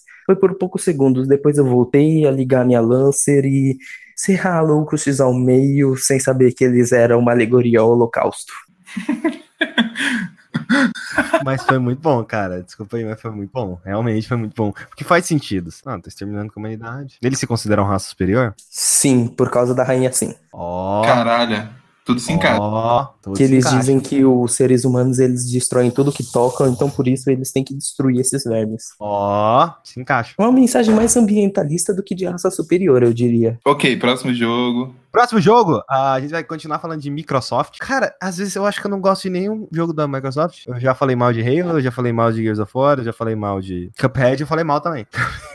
Cuphead eu falei mal também. Eu não suportei Cuphead não, cara. Não, não. Qual, qual é o seu argumento pra falar de Cuphead? Tipo, o Cuphead ele é repetitivo por si só, né? Não, Sim. não. Não, o Cuphead ele é o cúmulo da repetição. Você morre, repete, morre, repete, morre, repete, morre, repete. não, se morre, você for repete. ruim no caso, né? Isso depende de boss pra boss. Não, cara. é isso- não, isso, isso não é repetição, porque tem uma curva de aprendizado de, a cada morte. Tipo, Cara, eu- a questão da curva de aprendizado, pra mim, num jogo, ela funciona assim. Olha, eu sei o que eu tenho que fazer, eu sei como desviar de todos esses projéteis, eu sei o Mas que o cara Cuphead é que isso. fazer. Aí, é, você, do nada, simplesmente do nada, surge um projeto do cu de alguém ali e te ataca, e eu tô pensando nas missões de... Não, não, não. Cuphead é bem justo. É bem justo. Cara, Não, Cuphead ele é muito tão injusto. justo. Cuphead é tão justo que eu fiz Perfect no último chefe. Eu não tomei nenhum dano, eu acertei todos os parries e eu acertei os PC. Sei lá, eu fiz Perfect, eu tirei tipo o S a, a mais, sei lá. qual- O que aconteceu é que eu, eu simplesmente não conseguia suportar mais aquele jogo. Eu pensava assim, ah, eu entrava num boss, e literalmente, tava assim, eu entrava num boss, nossa, que animação legalzinha, tá, não quero jogar mais, e aí? como que Não, eu é porque, é porque você é ruim, não porque o jogo é ruim. Não, é questão de, tipo assim, eu não tinha vontade de jogar mesmo. Você- uma pergunta, Skyper. Você gosta de jogos run and gun? Ah, eu zerei, eu zerei o Metal Slug 1, Metal Slug 2, Metal Slug 3, Metal Slug 4, Metal Slug 5. Você gosta de jogos boss rush? Eu acho que é, Shadow of the Colossus provavelmente foi o único que eu joguei. Eu acho que eu não gosto de boss, boss rush no geral. qual foi o único que você jogou? Shadow of the Colossus, sabe? Ah, é, Shadow of the Colossus nem não é conta, bem um boss rush. Não conta. Mas, tipo, eu É, detestava as fases de considero. Mega Man que você tinha que lutar contra todos os boss. Ah, eu acho muito da hora. Ah, quando você tem que lutar com todos os boss, eu acho meio ruim. A não ser se já regenera sua vida, aí é mais boa. Mas você tem que lutar com to- todos os boss ali, velho. Ah, velho, o Cuphead é muito foda. Que jogo foda. Eu não consegui gostar. Porque além da animação, eu realmente não via mais nada naquele jogo, sabe? Eu acho que tudo que ele faz, outros jogos conseguem fazer melhor. Não me pergunte qual jogo consegue fazer melhor, porque eu não vou lembrar agora. Ah, cara, eu acho que a gameplay dele, tipo, só ele faz, sabe? Tipo, o que, o que? Pega um monte de coisa de um monte de jogo. Mas, tipo, ele mescla Run and Gun com Boss Rush, tipo, eu não lembro de nenhum jogo que faça isso. Tipo, tem poucos Boss Rush recentes. Não, mas ma- o Run and Gun do, do Cuphead, eu acho as fases ruins. Não, as run, as run and Gun do Cuphead são bem meh. Mas, é, tipo, porque foi feito às pressas, né? Não era pro jogo ter aquelas fases. O lance dele, é o, pra mim, é Boss Rush. Porque, tipo, ele só tem aquelas fases porque eles ficaram com medo de vender o jogo só como fase de chefe e a galera ficar meio bolada. Mas, tipo, a graça deles são os os chefes, saca? E, tipo, não tem nenhum jogo que seja só chefe com o estilo de gameplay de Cuphead. Pelo menos não tão bem feito quanto ele. 2D, um Boss Rush 2D, não consigo lembrar. É, não Não tem. consigo lembrar. E, e eu gosto muito de jogar Boss Rush. Tipo, eu tenho o Titan Souls. É, o Titan Souls eu nem me interessei. Eu sabia que eu não ia gostar daquele jogo, então nem. Cara, eu gosto muito de Titan Souls, mas ele tem uns problemas bem graves. Tipo, ele, é- é- a base do jogo é repetição. Tipo, ok, isso não é problema. No caso dele. Porque, tipo, você meio que morre com um hit. E é muito fácil você morrer. Mas então, é que tá, tipo, é. se- a, a base do jogo é você ficar morrendo, morrendo, morrendo e tentando de novo. Só que, tipo, uma coisa que me irritou muito é que os checkpoints, eles não são tipo, você não, não morre e volta pra frente do boss. Você morre e você volta pro checkpoint. E aí você tem que andar até o chefe. Ah, mas. Ficar andando do checkpoint até o chefe umas 50 vezes, porque você morre muito. Mas eu vou reclamar de checkpoint agorinha, cara, calma. Eu, eu nem sei qual jogo você vai falar, a gente mudou de Não, assunto. é. Eu falo de Forza Horizon, ah, ok. É, o que acontece é assim. que- velho, é, eu não sei o que acontece com Forza. Eu vejo um potencial muito grande naquele jogo. Mas assim, é, vamos comparar com um jogo de corrida que eu gosto muito, lá da antigo pra caralho. É o Need for Speed Underground 2. Ele é o meu jogo de corrida favorito. Pau no cu quem fala que o Most Wanted é o melhor. O que que acontece? No Need for Speed Underground 2, meio que você tem. Você, ao longo do jogo, você forma um relacionamento ali com o seu carro, sabe? Você tem, É aquela mas música- não, mas é verdade. Você Aquela música desconhecida do Queen, Love With My Car. Não é desconhecida, ela tá no A Night of the Opera, porra. Todo É, mas, tipo, desconhecida, tipo, ninguém liga pra Love With My Car, tá ligado? Ah, eu acho que essa música é legal. Eu gosto. Ela é legal, mas é aquela música que, tipo, os caras queriam vender Bohemian Rhapsody e o cara queria, não, Love With My Car, vai vender. Sim, enfia aí, enfia aí, enfia aí, vai. Bota aí, bota aí, vai funcionar. Aí, beleza. É, você, você forma ali um relacionamento com o seu carro. Isso é verdade. Independente do que você falar, você realmente forma um relacionamento com o seu carro. É tipo assim, é, você, o seu carro, os neons, turbo, os- todas, todas as coisas que você coloca no seu carro, Adesivos. adesivos, um monte de coisa que você coloca, você faz seu carro super foda ali. Aí, beleza. Quando o Underground Carros 2... tunados. É, quando o Underground 2 me dá a opção, me dá a opção não, ele me obriga a escolher uma caminhonete pra fazer as corridas, eu já fiquei meio assim, faz não, deixa eu usar meu carrinho mesmo, sabe? Tipo, e Era eu acho que Underground 2 te Forza, obriga a isso? ah, Underground 2 tem corridas que é só de caminhonete. Ok. Aí ele te dá uma caminhonete pra você correr nessas corridas. Mas que tá, você pode fazer da caminhonete seu, seu pet de estimação também, sabe? Mas aí que tá. Forza, ele leva num sentido diferente. que Forza, ele meio que se passa num festival, que é... É um festival de rico, onde rico vai pra correr. É sério, as pessoas te dão um carro, sabe?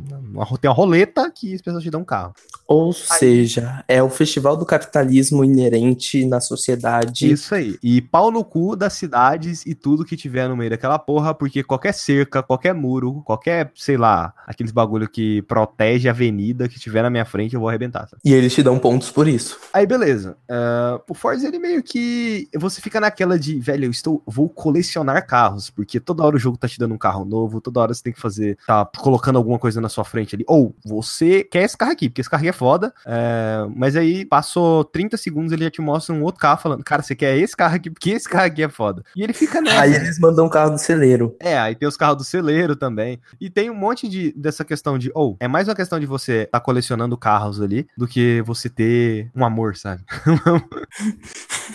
o jogo ele foca bem mais. Eu acho que isso talvez seja o que me quebre, porque eu acabo achando as corridas de Forza meio, velho, tipo, eu ficava me perguntando várias vezes, por que eu tô jogando isso aqui, sabe? Você queria dar o seu amor a um carro e eles queriam te dar um harém de carros. É, e por que que eu tô jogando esse jogo, sendo que, velho, sei lá, é meio. Acaba sendo meio chato, sabe? Ah, eu tô fazendo essa corrida aqui, mas o que que ela tá agregando aqui pra mim, sabe? Não tem uma história aqui, não tem nada excepcional, nada do tipo. O que, que você achou dos eventos de exibição? Legais. Cara, só um- alguns são Não, do sensacionais. Halo é sensacional. Não, do Halo é maravilhoso. Halo é sensacional, cara. Do Halo é Nossa. sensacional. Só faltou ter uns carinha atirando ali, uns lasers voando na É. tela. Só faltou isso, mas o do Halo é sensacional. E eles fazem um, um mashup da música, né? É, e não, e eles colocam toda uma ambientação de tipo, a Cortana tá falando com a voz do seu GPS. Confesso que meu olho encheu d'água. Hum? Porque é, confesso que meu, meu olho encheu d'água, porque aquela parte é extremamente emocionante. Você fica, caralho, é Halo, velho. É Halo. Halo, É Halo, Halo, Forza.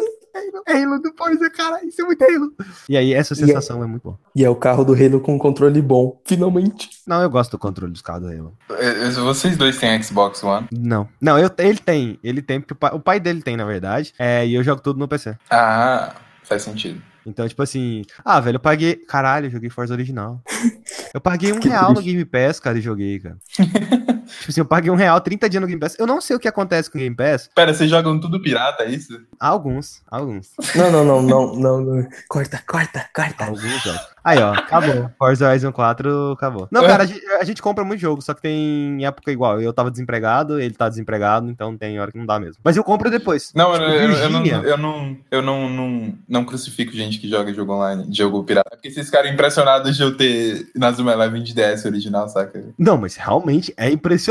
Independendo da situação. Aí na Zona Eleven de DS é aquele jogo que você baixa no emulador e você vai jogar uma vez e depois pra nunca mais. Não é o jogo que você vai comprar. Não, velho, não, não. Eu já joguei três vezes, porra, muito bom. Pessoas normais. Ai, pessoas normais. Não, mas as pessoas normais deviam dar chance pra ir Nazuma Eleven. Tá, mas você não precisa jogar três vezes na Zona Eleven, né? Não, mas é porque uma vez eu joguei quando era criança, eu rejoguei, aí depois eu comprei a mídia física e eu tive que jogar de novo. Hum, sabe? Então ele jogou em cada época da vida dele. Exatamente. E- ah, e esse é o seu Kingdom Hearts. Oh, no! Como assim?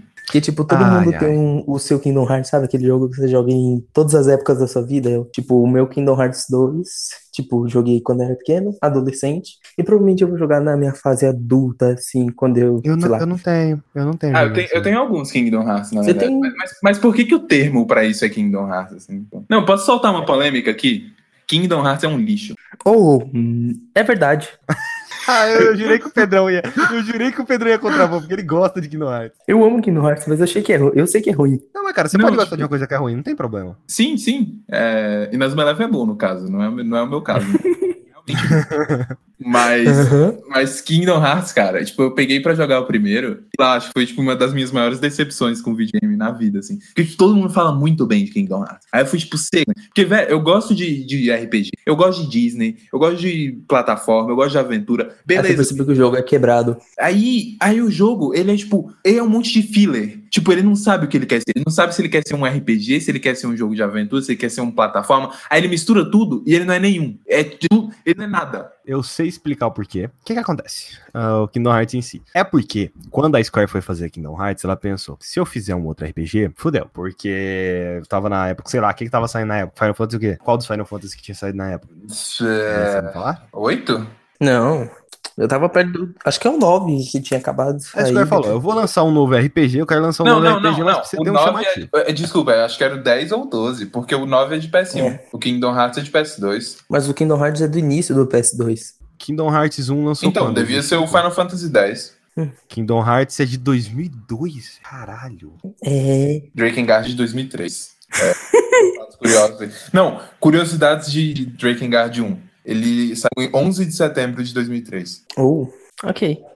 11 de setembro é uma data que o Yokotaro gosta muito, porque ele é, sei lá, ele é- tem demência. Porque ele ama violência. Não, é bem isso mesmo, assim, tipo, ele, ele é é uma data que, que impactou muito ele. E aí ele, ele usou isso, tipo, foi 11 de setembro foi uma das maiores inspirações pra Nier, e foi a data de lançamento de Drakengard 1. Ah, tipo, o que precisa pra um jogo de corrida ser bom? Cara, eu não sei, eu não entendo nada de jogo de corrida. Exatamente. Exatamente. Eu também não. Jogo de corrida que eu jogo, Mario Kart, e eu nem gosto tanto Tá, mas assim. é tá. O Mario Kart ele é bom por quê? Pra você ter uma experiência com várias pessoas. Porque se você tem muita gente jogando Mario Kart, ele fica muito divertido. Cara, eu acho até discutível se Mario Kart é bom, sinceramente. Ah, eu acho que com várias pessoas jogando, ele é divertido porque ele cria uma dinâmica de grupo Cara, legal. Ele é divertido, mas eu não sei se ele é bom. É que tá. Eu, velho, uma coisa que me irrita muito no Mario Kart é que ele literalmente te pune por jogar bem. Tipo, se você tá em primeiro, você vai ter. É tipo o jogo falando, como você ousa jogar bem? É, eu não consigo assimilar que um jogo me pune por jogar bem. Eu acho muito. Tipo, É, outro. algum É por isso que? Bomberman Kart é melhor. Tem algum power-up no, no, no Mario Kart que faz todos os carros da sua frente se fuderem? Tem. É o do, do, do raiozinho que deixa eles pequenos. Você quer ver um negócio pro Mario Kart ficar melhor? Hum. É só você jogar Jack X Combat Racing. O quê? Jack. Exatamente. Ô, Jack Combat eu, Racing. eu falei, o Kingdom Hearts de todo mundo, esse é o do Skyper. Não, a franquia eu Jack and Dexter. Ele não vai sair, ele não vai sair mais. Eu nunca joguei no Jack and Dexter. Então, o Kingdom Hearts, o, só fazendo um resuminho básico aqui da gameplay de Jack X Combat Racing, você tem um equipamento de ataque, você tem um equipamento de defesa, que você pega ali durante a partida, e você tem os nitros que você pega durante a partida. Então, independente da pessoa lançar o kill streak, vamos dizer assim, mais foda que ela tiver pro primeiro jogador, se você tiver um de defesa, você consegue defender. Que seja um escudo, que seja ah, uma mina que você joga pra trás e o míssil vai pegar na mina, que seja assim. Eu acho que ele é um jogo muito mais justo, assim, a pessoa ela consegue manter no primeiro lugar. É, o meu, o meu problema com o Mario Kart é que ele, tipo, ele, ele tá cagando, assim, pra, pra, pra qualquer tipo de balanceamento. Tipo, foda-se. Tipo, vai lá, as pessoas vão jogar, vai ter coisa colorida na tela, as pessoas vão se divertir. Smash é isso também. Eu gosto de Smash, mas é isso. Não tem balanceamento. Porra nenhuma. Até porque tem cinco personagens, não tem como balancear aquela merda. Agora a gente atacou a comunidade de Snake. Velho, mas eu gosto de Smash. Eu tenho, eu tenho a porra do Wii U com o Smash que aquela época. é O que eu mais Você tem Tem Wii U. Ou comprei a porra do Smash de Nintendo Switch no, no lançamento. Mas assim, não é balanceado. Desculpa, o Melee talvez seja mais ou menos balanceado, só que ele também é quebrado pra caralho. Cheio de exploit. Tipo, É, eu só queria frisar a parte que ele pediu desculpa por ter um Wii U. não, eu, eu tô- eu gosto do meu Wii, eu acho legal. Eu acho que o Wii U é um console. Aí que tá, é, vamos voltar pro Forza. E, assim, aí eu fico naquela. Eu diversas vezes ficava me perguntando, cara, por que que eu tô jogando isso? Não sei o que você gosta de jogo de corrida. Eu gostava de Underground 2. O Wanted era legal. Forza, Mas, você, tipo você assim, joga Online? É, o jogo não tem uma história. Também. Já joguei com um amigo meu, mas a gente ficava. tipo, Ah, velho, tipo, você jogar conversando com outra pessoa ou você jogar só com pessoas aleatórias? Ah, Você tá correndo do mesmo jeito que você tá fazendo no É, offline. mas tem grau a mais de desafio, né? É tipo você falar que, se, sei lá, jogar de jogo de luta no offline é igual jogar no online, não é? É diferente. Eu, eu não acho tão diferente assim, cara. Não é não, porque todo mundo é burro jogando Forza. É, o povo tenta, tipo, nivelar essas coisas. E é muito melhor você jogar offline, porque offline tem como você retornar a partida, né? Você pode voltar no tempo. No online tem como, mas só você volta. Então você acaba perdendo, ó. tipo, você tá jogando de boa, o cara tá lá na sua frente, ele bate e você vê um carro dando uma ré monstrona no tempo. É, é tipo isso mesmo. E aí você atravessa o carro, porque o carro dele fica invisível durante esse período. Até se você bater demais no carro da pessoa, o carro da pessoa fica invisível. Velho, eu não, eu não, entendo nada de jogo de corrida. Tipo, eu não sei avaliar o que é um jogo de corrida bom. Falando muito Eu bem de Forza. não, eu, então, eu, eu, eu fiquei, mas eu fiquei jogando. É, as pessoas falam muito bem de Forza, mas eu fiquei jogando falando, tipo assim, tá bom, ahn, tá bom, eu corri nessa pista aqui, que te- tem uma, uma muralha do lado, tem uma grama do lado, só que ela parece a pista anterior que eu corri, então, tipo, tá tudo muito parecido. Sabe o que que é? É feio falar isso de tipo você jogou errado, mas nesse caso eu acho que sim. Jogo de corrida, eu acho que é um consenso geral, pelo menos eu jogo assim, e a maioria das pessoas que eu conheço que jogam jogo de corrida também jogam assim. Jogo de corrida é um jogo pra relaxar. Então aquele momento que, sei lá, Ah, você tá bravo por ter perdido em. COD, Não, mas, tipo, eu tava de boa, sabe? Eu, eu jogava, eu colocava um pod- podcastzinho pra eu escutar, ou eu escu- escutava a própria, a própria música do jogo em si mesmo. Não tem comunidade de jogo de corrida que os caras gostam de, de jogar hardcore mesmo, tipo, de simulação. Então, e mas chegava, chegava num ponto em que eu ficava tipo assim, velho, pra que que eu tô jogando isso? Quando eu, sei lá, eu poderia. O que, que eu tava jogando na época? Eu não lembro, eu não lembro se eu tava jogando alguma coisa na época. Darksiders 3, É, Darksiders 3. Tipo, por que que eu tô jogando isso? Aí eu comecei a jogar Darksiders 3. aí você perguntou por que eu tô jogando isso. Não, Darksiders 3 é bom. Aí você teve uma crise existencial, você percebeu que videogames nada mais são do que. Não, aí, aí eu. Não, aí eu percebi E que. você tipo parou assim, de jogar videogames pelo resto da sua Por que caralhos eu gosto de Darksiders 3, mas Forza pra mim é indiferente na minha vida? Não é que eu não goste, mas ele é indiferente. É como se fosse um jogo que não fez diferença nenhuma. Eu vou lembrar de Forza com carinho? Não. Vou lembrar de alguma coisa de Forza? Não. Talvez quando alguém citar Halo eu fale da experiência do Halo? Talvez. Mas, tipo, no geral, geral, eu não vou lembrar de Forza e eu provavelmente nunca mais vou jogar nenhum outro Forza na minha vida. Ah, às vezes é tipo, só não clica com você. Tipo, sei lá, eu não, não gosto de jogo de luta. É tipo, não é um jogo ruim, ele não é ruim. Eu consigo ver muitas qualidades nele. Tirando a, uma roleta. Tem uma roleta lá, toda vez que você ganha a partida, você tem uma roleta pra girar. Toda vez que ela gira, você tá esperando. Eu vou ganhar um carro, vou ganhar um carro, vou ganhar um carro. Aí você ganha uma buzina. Eu fiquei muito feliz quando eu ganhei essa buzina. Caralho, velho. Eu nem olho as buzinas que eu ganhava. Buzina roupa pro personagem, animação pro personagem. Pera, Véi, tem personagem? pro- Tem. Tem. Agora você pode customizar o seu corredor. Achei que era só carro, porra. Achei que os carros dirigiam Mas é sozinhos. só carro. Seu personagem só aparece no início e no final da corrida. Tipo, dançando porque que a corrida vai começar e dançando porque ganhou. Ou sabe um jogo foda de corrida? Carro de PlayStation 2, velho. Esse jogo era brabo. Ah, não consegui gostar É também, não, velho. muito bom, é muito Ô, velho, bom. carro de PlayStation 2 é foda, velho. Esse jogo é, É, muito era muito legal, tipo, quando conseguir grana pra você comprar a última pintura do Relâmpago McQueen, aquela azul. Sim, eu tenho, eu tenho, eu tenho. Nossa, velho, é. Eu tudo nesse Essa jogo. era a época em que eu comprava. Eu ia na feira todo dia e comprava, tá ligado? Sim, eu também, velho. Então, aí eu comprei o jogo 4 do por carro, 10. Eu joguei por meia hora e eu falei, não. Mano, o jogo do Carros é foda, velho. Como A assim? fase dos tratores, que eles estão dormindo Mano, e é você tem muito- que ir na stealth. Nossa, você tem que buzinar neles. Nossa, É, muito da hora. Caralho, acho que vocês estão dizendo por que que o jogo é ruim. Mano, é sério, velho. É sério, é assim, sério. É, engra- é engraçado, porque eu. O próximo jogo que eu vou falar é Darksiders 3. Ah, na época, o Pedrão, ele, ele- A gente fez um podcast, ele falou de Darksiders 2. Eu Ele fiz a cobertura mais caralho. bizarra. Ele, ele elogiou muito o jogo. Só que se você voltar e escutar o que o Pedrão falou, vai tipo, velho, por que, que ele tá falando isso com empolgação? É só coisa ruim, cara. Ele fala de grinding, ele fala que a morte não é porra nenhuma, ele fala que lá não faz porra nenhuma de diferença ali naquele mundo, que a gameplay é, é legalzinha, mas meio foda-se, que a É lógica. tipo, eu tô falando de Drakengard 1, sabe? Nossa, é, não, podcast passado ele falou do primeiro Drakengard. E Ah, eu ouvi, eu ouvi. ele me vendeu o jogo. Ele me vendeu o jogo. Ele falou como se fosse o melhor jogo do mundo. Não, assim, eu vou te falar. É a- tal- é, eu, só, eu só não digo que é a pior gameplay que eu já vi na minha vida, porque tem Deadly Premonition. Mas assim, a gameplay é ruim. É tipo, bem ruim. Mas o resto do jogo é tipo Masterpiece. Tipo, só que a gameplay é horrível. Eu falei, ele é o pior Musou de todos, mas ele é um jogo bem impressionante. Ah, eu joguei One Piece Pirate Warriors. Velho. E, e, é tipo, que eu sou do partido. Eu sou do partido que eu acho que o fato da gameplay de Drakengard ser uma merda contribui pro jogo como mensagem. Tipo, Eu concordo. porque a mensagem do jogo é que violência é ruim. Em resumo, assim, resumo bem, bem idiota. Mas é isso. Será? Será? Não, eu vou, eu vou, eu vou, eu vou desenvolver aqui a minha interpretação.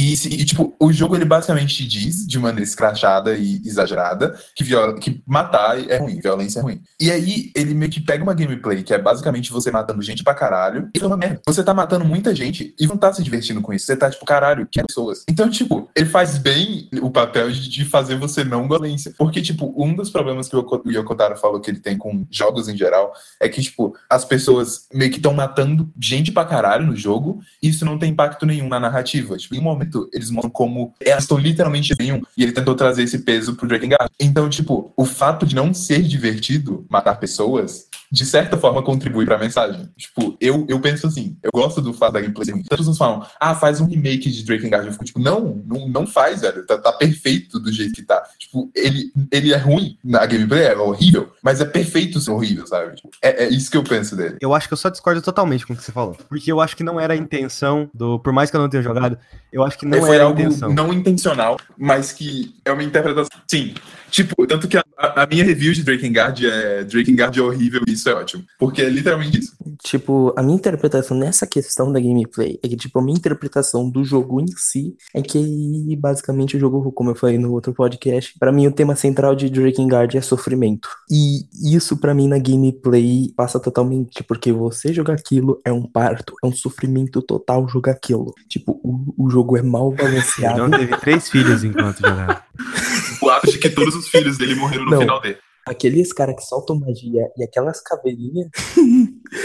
Não, os filhos me comeram muito Velho, no final. uma- um fato curioso.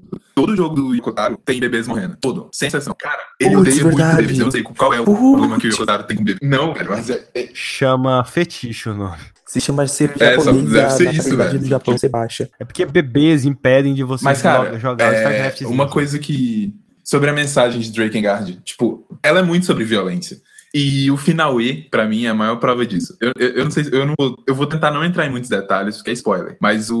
Eu, eu literalmente não falei da última Eu vou falar rota de forma inteira vaga. só pra não dar spoiler Não, pro eu vou falar de forma muito vaga. Só o Pedro É, vai não fala entender. não, fala não. Mas fala. no final, no final E, quando acontece aquilo Uhum. com os protagonistas, que você sabe, o que o jogo basicamente tá falando Uhum. é que o- as pessoas do mundo real são ainda mais violentas do que as pessoas do mundo virtual do jogo. Eu não sei se você já pensou isso por esse lado. Eu acho que eu tava ocupado demais, tipo, aquela Não, criança não, tá não, pera, abraçando eu não tô falando do cara. final dele, eu não, tô falando do não, final não, E. Não, não, Você não não, pre- não, não, não, não. Então, Ah, do final E. o, Sim, sim, sim, tô ligado. que- aquilo é, tipo, metalinguagem pura, sabe? Tipo, ele, ele, tipo, quebra a quarta parede num nível, outro nível de quebrar a quarta parede, sabe? Tipo, fudido. Eu acho que aquele final, é, pra- aquele, é, pra mim, é o final mais genial da história dos videogames. Tipo, nenhum barra aquele final. Aquele final é foda. E, tipo, o que ele basicamente tá falando é que as pessoas do mundo. Isso é porque você não jogou Assassin's Creed Unity.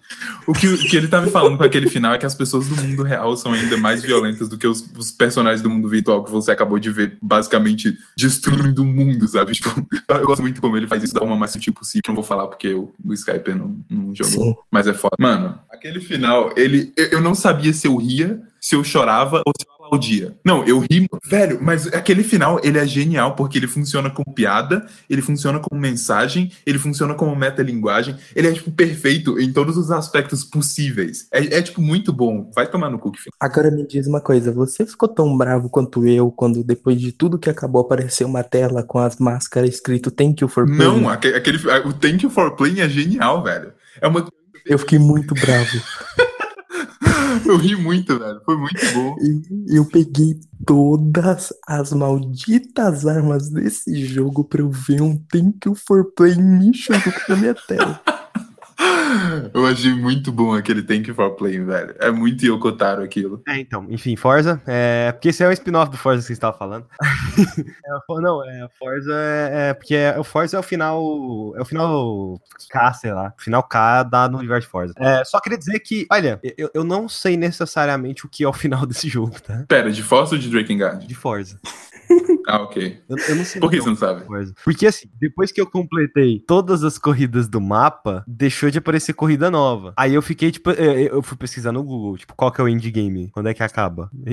E agora? O que, que eu faço? Não sei. Aí eu descobri que. Ele não tem final, é isso? Não, ele tem, ele tem uma corrida que supostamente é o final, que é a corrida Goliath. que Ela tem todos os seus Forza. Porém, assim, você. Eu terminei lá o jogo com o nível. É tipo assim, tinha várias habilidades, eu terminei com uma. Não habilidade, habilidade. É porque várias corridas que você faz vai te dando níveis em determinados pontos, que com esses níveis você libera mais corridas. Aí, o que, que aconteceu? Ah, eu terminei todas as corridas que tinha no mapa, porém, eu terminei isso com o meu nível principal no nível 11. Nossa, como é que você conseguiu? Ah, não sei, eu terminei isso, isso é a corrida principal. É o primeiro quadradinho que tem lá, se você jogou. Cara, Nível nível, 11. 46. a Não, gente tá no nível Não, 45. não, não, não, primeiro quadradinho específico. Sabe Uhum. onde tem a- ali no menu, onde tem aqueles vários quadrados que cada um é um nível de uma Sim. das corridas em específico? A minha primeira terminou no nível 11. Uou. Entendeu? Não tô falando do nível do meu personagem. Meu nível tava bem mais alto que isso. Meu nível tava 50, 50 e tantos, entendeu? Aí Uhum. precisava de nível 20 pra você desbloquear essa corrida Goliath. Véi, não, eu não. É Pera, tem grind o- em não. jogo de corrida aí? Meu Deus. Tem grind em em Need for Speed Payback. Eu acho que na época que eu gravei o podcast eu falei que quando Uhum. deu pra grind em- na minha tela ali, Pra loot Eu- box? Eu botei. É, pra você comprar, literalmente você comprar pra você evoluir de nível ali. Você evoluir mais rápido. Senão você tem que ficar grindando e fazendo corrida. O que, que eu fiz? Eu fui lá, peguei um hack, coloquei no jogo e é isso aí. Turbo Forever. E mesmo com turbo ligado sempre na corrida, os carros ainda. Os outros carros ainda eram mais rápidos que eu. É tipo. É, Porra, aí é foda. Era ridículo. Mas é, é, na minha cabeça eu terminei Forza porque acabou as corridas que eu tinha que fazer. Então.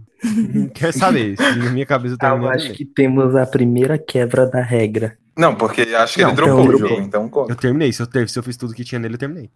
É, É. Faltou uma corrida. é, é tipo eu falar que eu fiz o final A de Nier Nossa, a pessoa que fala que terminou Nier fazendo o final A, eu dá vontade de espancar. Não, é tipo você falar que terminou Batman Arkham City sem ter pegado todos os troféus do Charada. Eu nunca joguei Batman Arkham City, desculpa. Batman Arkham Asylum, Arkham Origins, Arkham... Eu, eu não joguei nenhum. Menos eu o. Origins, o resto eu peguei todos os troféus do Charada. Quem liga Caralho. pro Origins? Exatamente, ele eu não peguei os troféus do Charada, porque eu não ligo. Mas sabe que jogo... Aí, ó, um jogo bom que eu vou trazer pra esse podcast. Qual? Darksiders 3. Eu nunca joguei Darksiders também. Você, você ficou literalmente preso numa caverna jogando na Zoom Eleven, né? Então, cara, que eu jogo. Velho, eu só jogo uns negócios obscuros, sabe? Tipo, eu- aí eu deixo passar os negócios populares e as pessoas ficam falando. e Eu... Isso é interessante, o Pedrão, ele só, o Pedrão, ele só joga indie. É, eu jogo muito indie E também. ele, ele joga muito indie lançamento, no caso. Eu também. Tipo, eu trouxe. Eu achei que eu era underground por trazer Timothy vs The Aliens pra cá. Timothy vs The Aliens é muito bom. Vou trazer aí na Zoom Eleven. Mas, Mas- um jogo de DS. Ah, desculpa aí, mas eu já trouxe jogo muito mais diferente pra essa porra aqui desse podcast. O que, que você trouxe Ah, de diferente? O que, que eu trouxe? Eu vou ter que olhar no site. Scooby-Doo? Ah, Scooby-Doo, Qual, qual Scooby-Doo? Unmasked. Porra, joguei esse, hein? Bom pra Esse é- caralho, né? Ninguém fala. Ou, ah, não, agora eu vou trazer o jogo underground dos jogo, jogos de desenho. Você aguenta aí. Você aguenta aí Não. eu tô olhando o site. Jogo underground dentro da categoria de jogos de desenho. O jogo do El Tigre de PlayStation 2. Já joguei. El Porra, Tigre? esse jogo é Eu já foda. joguei, mas eu acho que eu já joguei, tipo assim, muito Mano, eu pouco. zerei, eu zerei, eu zerei. Mano, tinha as corridas de carrinho de supermercado. Nossa, era muito bom. Que jogo foda. O desenho. Tigre É muito... PS2. Ah, eu não gostava desse desenho. Nossa, eu amo esse desenho. Peraí, eu não lembro o que, que é o El Tigre. Era um desenho da Nick, que tinha um menininho que ele tinha um cinto, que ele girava o cinto e ele ficava com uma roupa de tigre. Esse- esses desenhos da, da Nick é tudo. Mano, esse desenho era Ah, bom, velho. pra Não, cara, esse desenho, esse desenho era realmente bom, eu juro. Mas enfim, é... É, o que, que eu trouxe? Eu já trouxe Green Lantern Rise of the Manhunters. Jogo do Caralho. É. É jogo do. Lanterna Verde. Lanterna Velho, Verde. mas aí não é jogo underground, aí é jogo meme, velho. Aí diferente. Não, essa- não.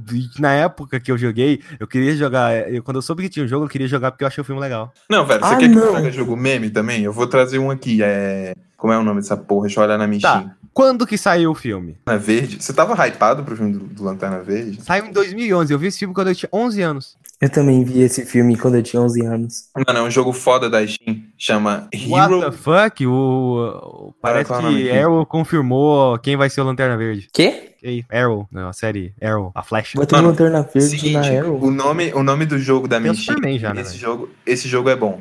Heroes, Hero Hunters Jurassic Shooting Sniper. Nicktoons Battle for Volcano Island. Cano Island. Nossa, o melhor jogo de crossover. Eu já da joguei esse também, eu já joguei esse É também. uma série de jogos da Nick. Aliás, Power, Ran Power É o que tem o, Rangers o Danny Thunder. Fenton e o Bob Esponja, não é? É esse mesmo. Sim. Puta, esse, O, jogo é muito o bom. Power Rangers Dino Thunder, ele pra mim é um dos melhores jogos de todos os tempos. Caralho. Velho, eu lembro, eu lembro o quão triste eu fiquei por um dia eu ter saído, eu saí da minha cirurgia de amígdalas, eu fui pra casa, é, tinham me trago um CD novo desse jogo porque o meu tinha estragado. Eu coloquei o CD no videogame e ele não funcionou. Nossa, Eu fiquei muito triste, eu fiquei muito, Alexa, play Despacito. Fiquei muito triste. Mas então, é minha vez de recomendar outro jogo Não, agora? você nem terminei de falar aqui. Darksiders 3. Ah, mas pera, você você emendou Forza com Darksiders já? Mas não era minha vez? Mas faz sentido. Faz sentido. Mas Tecnicamente, era um jogo só por pessoa.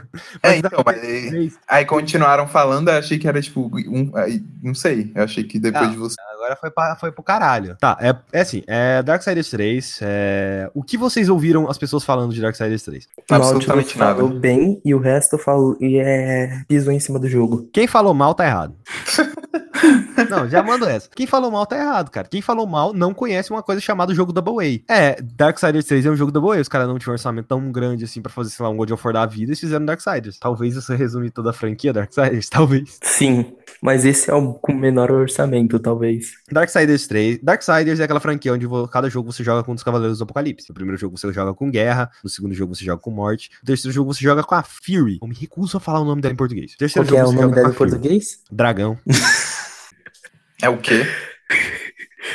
Tarará, do dragão! É isso. Ok. Meu Deus. Aí no caso ali, é, atualmente você tem quatro cavaleiros, né? Antes eram, eram quatro. Eram quantos cavaleiros do Apocalipse, Pedro? São quatro mesmo. Tá, mas eles, eles mudaram os trocaram- cavaleiros do jogo. É, eles mudaram Fome e, E Peste. e Peste pra Fury e Strife. E, aham. O, como é que mesmo? É o, é o Angu? É, não, é porque Strife tem várias traduções, contenda, é... várias traduções, e uma das traduções, tipo... várias quinta- traduções, contenda. Várias traduções. Não, é porque eu não lembro todas, mas tipo, é tudo Contenda, luta, briga, contenda, conflito. O nome, é conflito a tradução. Conflito, contenda, briga, Angu. e a sexta tradução é tipo Angu, Angu, Angu, cara. Angu seria muito bom se ele fosse Angu. o cavaleiro Aí- do Angu. O que que aconteceu? As pessoas começaram a encher o saco do jogo. Tipo assim, o jogo ele tem um orçamento reduzido, dá pra você ver isso. É, o jogo ele tem uma lógica básica de, de game design, que ele segue. Ele tem um fluxo básico que você entende ali no jogo. O jogo funciona assim. Animações de É. cabelo. A Fury, ela é. Também, a animação de cabelo é uma coisa muito importante. A Fury, ela é uma das, dos pecados capital. ela é um dos cavaleiros do, Apoca- do Apocalipse. O jogo se passa depois que o Guerra está condenado, pra quem na timeline do Darksiders, que deve existir em algum lugar, alguém deve ter feito. Se passa quando o Guerra está condenado, que o conselho vira pra, vira pra Fury e fala: Ou, sete pecados capitais estão soltos. É, a gente precisava de alguém que acabasse com eles. Aí a Fury fala: Eu acabo. eu ac-" é, ela fala com uma voz meio marrenta mesmo: Eu acabo com, com todos eles. Aí eles viram assim e falam: Oh, mas você sabia que da última vez que isso aconteceu, precisou dos quatro cavaleiros pra acabar com todos os sete pecados capitais? Ela: Ah, tô ligado, mas tô indo lá. Acho que o Skyper podia ter dublado o jogo inteiro. Eu acho que o jogo ia ficar muito melhor com a minha voz. Inclu- Isso me deu uma ideia muito boa. Oh, no. Redublar Darksiders 3 inteiro. Do Darksiders 3. Inteiro não. É, será que é melhor do que a ideia aqui de, de refazer o trailer do Persona Dancing com a música Vou Te Levar Não, daqui do você já, você já, Eu já já fiz. deveria ter feito. Você Eu já fiz, publicou? tá no computador. Não publiquei. Não, você publica. Publica no seu canal pessoal. Ficou muito bom. Aí tá, o que que aconteceu aí? É, é, sabe, sabe aquela mania que todo mundo tem de falar que esse jogo parece Dark Souls? Uhum. Eu gostaria de entrar nela e falar que Darksiders 3 parece Dark Souls. Eles pegaram muito das mecânicas que tem em Souls Like. Pera, então você, você diria que o Darksiders 3 é o Dark Souls Darksiders? Exatamente. Assim como Darksiders 2 é o World of Warcraft do Darksiders e Darksiders 1 é o Zelda do Darksiders. Então nenhum Darksiders é o Darksiders do Darksiders. Nenhum Darksiders é o Darksiders de verdade, é tipo Lara Croft. É Exatamente, verdade. tipo Lara Croft. Lara Croft Remastered.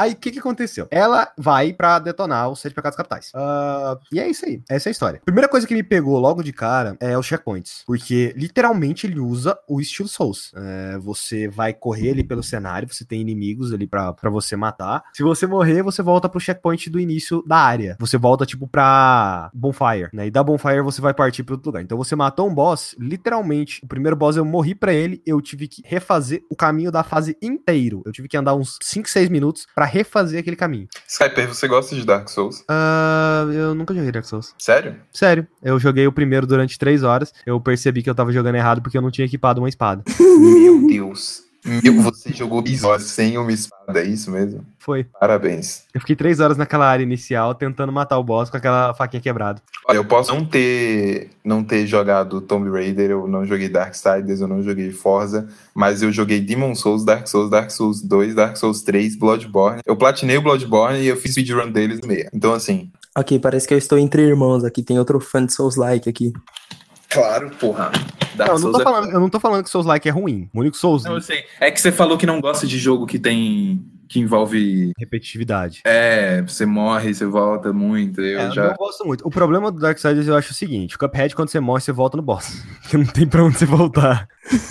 Você volta direto no boss. Eu gosto muito de quando uma batalha de boss é assim. Porque você já voltou carregado com as habilidades que você tem e você segue de novo pra ela. Só que Cuphead eu cansei. Aí no caso do Darksiders, você tem que refazer, correr a fase inteirinha. Aí é aquele ponto. Pô, eu matei todos os inimigos da fase antes, agora todo mundo renasceu. Foda-se, eu vou correr e passar pra todo mundo e é isso aí. Isso é tão Dark Souls, velho. É, se o jogo quer que eu jogue como Dark Souls, eu vou jogar. Aí eu tinha. E o Pedrão tava comigo na primeira stream que eu fiz. Eu falei, Uhum. Pedrão, vou colocar esse, aqui, esse jogo aqui na dificuldade máxima. Ele streamou, ele queria streamar uma hora e meia. Ele streamou cinco horas de Darksiders 3. É, eu streamei Meu 5 Deus. horas de Darksiders 3. Tem 5 horas de Darksiders 3 no YouTube, direto. É, porque é muito bom, é muito legal, cara. Ele, ele é tipo um God of War, só que sem a repetitividade. Eu não Eu gosto não de tô God falando do último, eu não tô falando do último, eu tô falando tipo O último eu gosto, o último eu gosto. Inclusive é meu vídeo. Porque o que que acontece? Ah, ele mistura várias coisas que eu gosto em jogos. Eu adoro quando o personagem ganha equipamentos que melhoram ele. Tipo, ah, é, meu jogo favorito é Jack 3. Jack 3 você ganha armas de determinado, não é elemento específico, mas você ganha armas de munição específica. Caralho, isso é um jogo, isso é um jogo preferido muito diferente pra você ter como jogo preferido. Parabéns. Você, você tem, tipo assim, você tem uma, uma munição que ela é mais.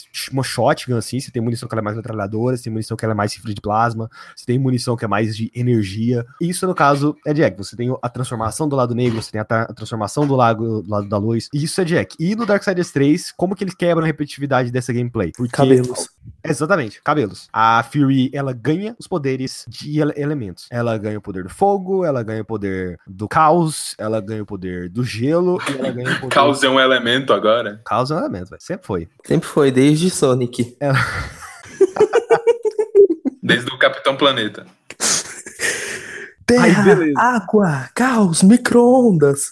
Arco-íris. E ela ganha o elemento raio. Com esses elementos você, você tem o quê? Que Tipo, também não é um elemento. É, eu que acho. não, também não é um elemento. Você, normalmente, o ataque dela é o quê? Você vai pular e usar o chicote. É isso que ela faz. Ela usa o chicote, o chicote ele funciona parecido com as lâminas do caos. Só que é um chicote só. Então não tem toda aquela malevolência, digamos assim, da, das lâminas do caos. E, um grande porém com isso, é que eu esqueci o que eu ia falar.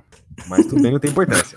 O outro botão que você tem de ataque, que no caso é, seria o, o triângulo Y, seja qual lado da rua você mora, eu espero que alguém tenha entendido essa referência, mas tudo bem. Eu entendi, mingau. Eu não entendi. Ah, tá. Acho que eu entendi.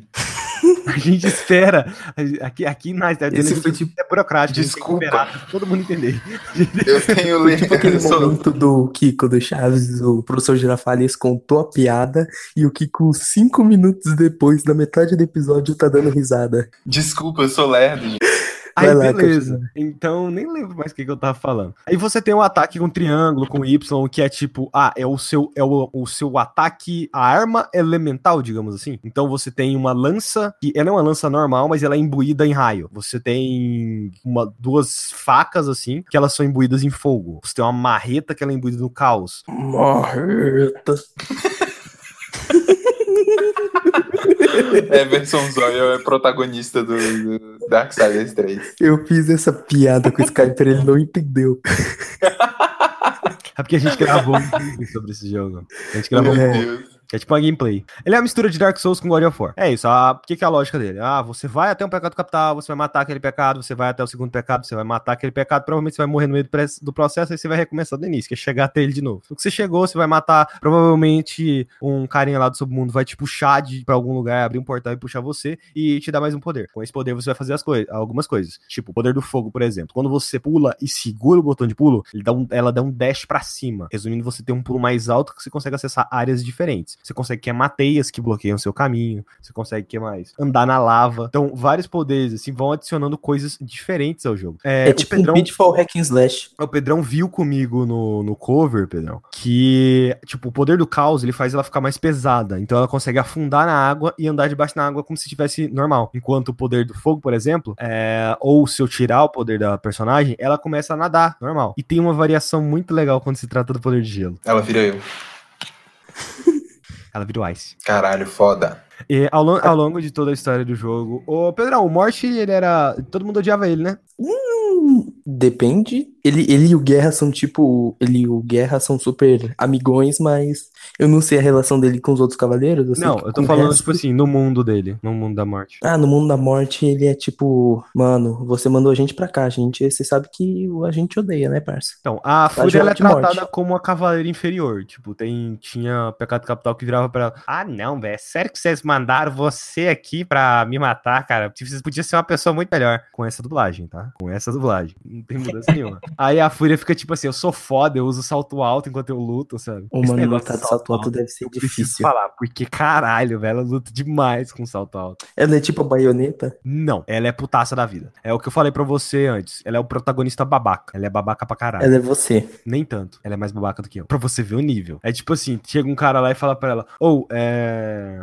Você podia ajudar uns humanos aí pra gente, né? Porque tem os humanos aí que estão espalhados aí no mundo. E ela, assim, não é meu trabalho. Tá certa ela. Faltava ela virar e falar, não é meu trabalho, pau no seu cu, filho da puta. Acho que com a minha dublagem ia ficar muito melhor. É, aí o cara vira e fala, não, mas se você fizer isso, eu melhoro suas armas. Aí ela, vou pensar no seu caso. Ela é o Kratos do, do Darksiders. Ele é o Kratos dos Darksiders. No mundo de Dark Souls. Com visual de Darksiders. E bonfires Mano, que não jogo- regeneram sua poção de cura. Então é o mundo de Bloodborne. Eu nunca joguei nenhum Darksiders, eu devo. É, joga, pode jogar 3, cara. O 3 é legal. O 3 ele é um jogo mediano, mas tipo Eu assim, tenho o primeiro, eu só não joguei. Eu tenho todos. Joguei só o 3. Eu não sei se eu tenho o primeiro ou se eu tenho dois agora. Tipo não- assim, é, na minha planilha, na minha planilha de anotação de joguinhos, eu geralmente classifico de uma estrela a cinco estrelas, sendo nunca um jogo tendo zero, porque eu não vou jogar um jogo com nota zero. Isso, isso aí eu abandono mesmo de boaça. Bicho, tu Pra mim. jogou. Tu jogou. Como é o nome?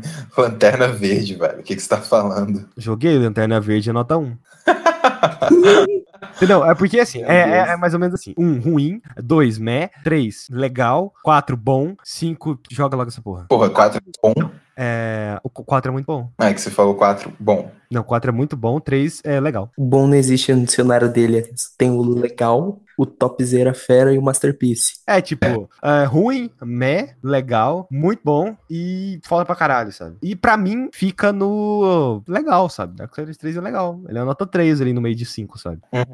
Às vezes, se E, o, você gosta e o de... Assassin's Creed Unity. Unity. Assassin's Creed Unity, ele tá na tabela que é o contrário, porque ele é menos 5. menos 5. Pior que é verdade. Não, mas Ele tem um- Eu acho que ele é dois. Assassin's Creed Unity. Assassin's Creed Unity é um. Eu Porque classifico ele Eu acho dois que porque eu gosto de dois personagens. Ele, ele quebra com. Ele é ruim em todos os quesitos com Assassin's Creed tem que ser bom. Nem, tá, Assassin's Creed não tem nenhum quesito bom. Mas ele quebra com todos eles. Ele quebra com tudo que o Assassin's Tipo assim, Creed tenta ser bom. É nota 3. Assassin's Creed 2 pra mim é nota 2. Pra mim, Assassin's Creed 2 é melhor. O 2 é melhor que o Unity. Caraca, o velho. Você vê o nível da situação, sabe? Ué, mas os dois a galera não fala bem? Não, o 2 não. o A gente primeiro. gosta mais Eu falei do... o primeiro. Eu confundi, eu falei o primeiro, Assassin's Creed. Ah, tá. Eu falei Assassin's Creed 1. Assassin's Creed 1 pra mim é. Vale 2, nota 2. Justo, justo. Assassin's Agora o Brotherhood é o melhor. Assassin's Creed 2, pra mim, é nota 3 e Brotherhood é o melhor Assassin's Creed que tem na face do planeta Terra. Ele é nota 5, é um dos melhores jogos que eu joguei na minha vida. Caralho. Nota 5 pra Ele é. Assassin's Creed. Assassin's Creed Brotherhood é um dos melhores jogos. Assim como Assassin's Creed 4 Black Flag é um dos melhores jogos que eu já joguei. Caralho. Porque, não por ser um Assassin's Creed, mas por ser um ótimo jogo de pirata. E Nazuma é um dos melhores jogos que eu já joguei. Aí a gente conversa, né? Mano, não sei, pode ser pra ele, mas pelo menos ele não falou Final Fantasy XV. Tá bom. Continuando com Darksiders 3, é, em diversas partes do jogo aí tinha. Vocês estão ligados de GTA San Andreas na época do PS2? Hum. Você vai você ia andando de carro, assim, se o CD tava meio arranhado, do nada você começava a andar no nada, assim, a cidade ficava toda invisível. Uhum. E aí travava e dava um loading. Sim, aquele Às glitch vezes, que você é. entrava dentro do teto. Do teto não, do Às chão. vezes, Darksider. Não, o que você ia andando direto, ficava tudo invisível e o jogo travava pra carregar. Ah, tá ligado. Que você, tipo, você anda até um 3 tem ponto e para que tudo. você, que você vai atravessar de um lugar pro outro, aparece um negócio de loading assim no meio da tela, como se estivesse carregando vídeo no YouTube, sabe? Meu Deus. É, você tem itens que você utiliza ali no jogo, poção de buff, poção de nerf, sei lá. Você não usa que poção. não faz sentido. Foda-se. Eu, eu nunca uso essas bostas, sabe? Só uso poção de vida, é muito raro eu usar. Eu acho que talvez em dificuldades mais altas você precise utilizar. Porque eu, eu, fui, eu fui numa constante. Eu comecei no mais hard que tinha, eu diminuí pro menos hard, eu coloquei no modo normal. Teve um Terminou momento que eu colo... Não, teve um momento que eu coloquei no fácil. Porque eu tava cansado de morrer e ter que voltar um milhão de anos pra, pra aquele lugar. Né? Porque era muito Meu longe. Deus. Aí eu voltei pro normal depois. Que eu não consigo, eu não consigo jogar. Não existe easy em Darksiders 3, tá? Existe modo história. Modo história.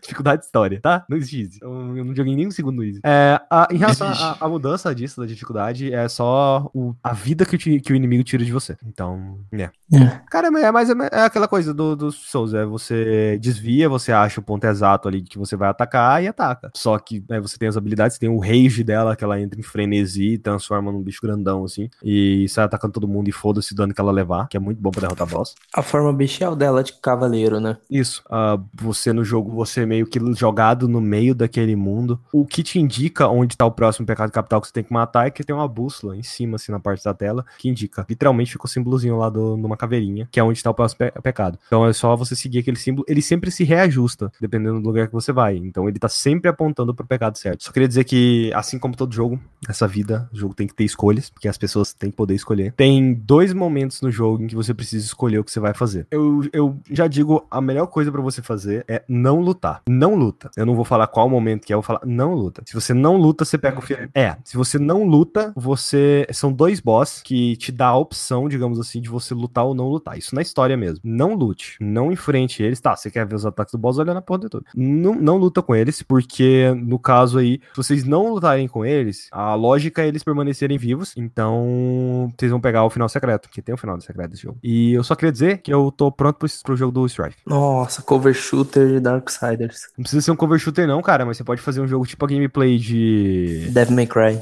Devil May Cry, só que mais focado em pistola. Eu acho que vai ser. a, a gameplay do, desse Darksiders 3 parece mó da hora, eu tô vendo aqui. É, cara, é bem, é bem legal, tipo, eu acho ele um jogo bem legal, sabe? Só que eu acho que ele deveria sair numa época que tinha menos jogos grandes saindo, né? É, sabe o que que é? Eles lançaram agora porque, hum, lançar fevereiro. Hum, Não, eu dá. sei, mas tipo, tinha que ser em julho, assim, porque julho ainda não tem nada. Mas enfim, é, é, eu, eu recomendo agora ou já acabou? Que, tipo, Não, recomenda aí, parça. Vai. tá bem longo já. Quem edita isso Não. sou eu, cara. Quem se pode sou eu. Vocês querem uma recomendação mais normal ou outra recomendação bizarra? A Eu gente chamou aqui pro estranho. Então, beleza. Então vamos falar sobre um jogo Aquele exclusivo. filme lá chamado Doutor Estranho. Vamos lá, jogo, jogo exclusivo de PS Vita, chama Muramasa Oh, não. Ah, tá, não, Não, tudo cara, a gente bem, chamou amor pra falar de jogo estranho, não de jogo de Vita, né? Respeito o Vita, velho. Muramasa Rebirth é foda. O Eu só deixo porque Muramasa de Wii é bom. Então, ele é um remake do Muramasa de Wii, só que com muita coisa nova e bem melhor. E é isso. É, tipo, ele é um jogo da Vanillaware, que ela fez Dragon Crown e Odin Sphere. Acho que são os jogos mais conhecidos dela, além do Muramasa. E ele, tipo. Ele é meio que um hack and slash side-scroller misturado com plataforma. É, é isso, tipo. E, e, velho, que jogo bonito da porra. Tipo, a Vanillaware, ela só faz jogo bonito. Todo jogo dela é lindo, parece uma pintura. E, tipo, Muramasa é muito bonito, velho. Jogar aquela porra na tela do Vita é muito delicioso. Como que vocês não amam o Vita? Amem o Vita. Vita é legal. Eu tenho que te apresentar o Turco, velho. O Turco, ele é colecionador de jogos de Vita. Eu gosto muito do Vita. Eu acho ele um console muito subestimado. E eu gosto desse também. É, esse gostam. jogo tem muito pedreiro. Quê? Esse jogo tem muito pedreiro. Por quê? Eu- Que é muro massa, velho. Meu Deus. Ah, não. É, Quando ele começa a fazer essas piadas, é porque a gente já sabe que o tempo do podcast já tá indo longe demais. eu juro, só, eu, vou, eu vou falar rápido de Muramasa. Não, pode mandar bala. Pedrão, graça a do- pior piada que você fez aqui foi Gears of War 2, cara. Então. Eu acho que Assassin's Creed Unity é mais engraçado. Não, Assassin's Creed, Assassin's Creed, eu não sei nem falar. É deprimente, cara. É deprimente. Não é, não é engraçado. É deprimente. Então, mas é aquela piada que você ri pra não chorar, saca? Você, Não, você você chora pra não rir. É o Assassin's Creed Unity ao contrário. Assassin's Creed Unity, ele se define basicamente pela cena do cara chorando pela crush e bebendo.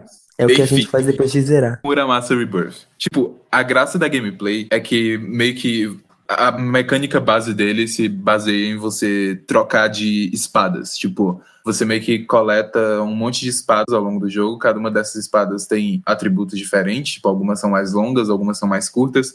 Elas têm skills diferentes que mudam dependendo da espada.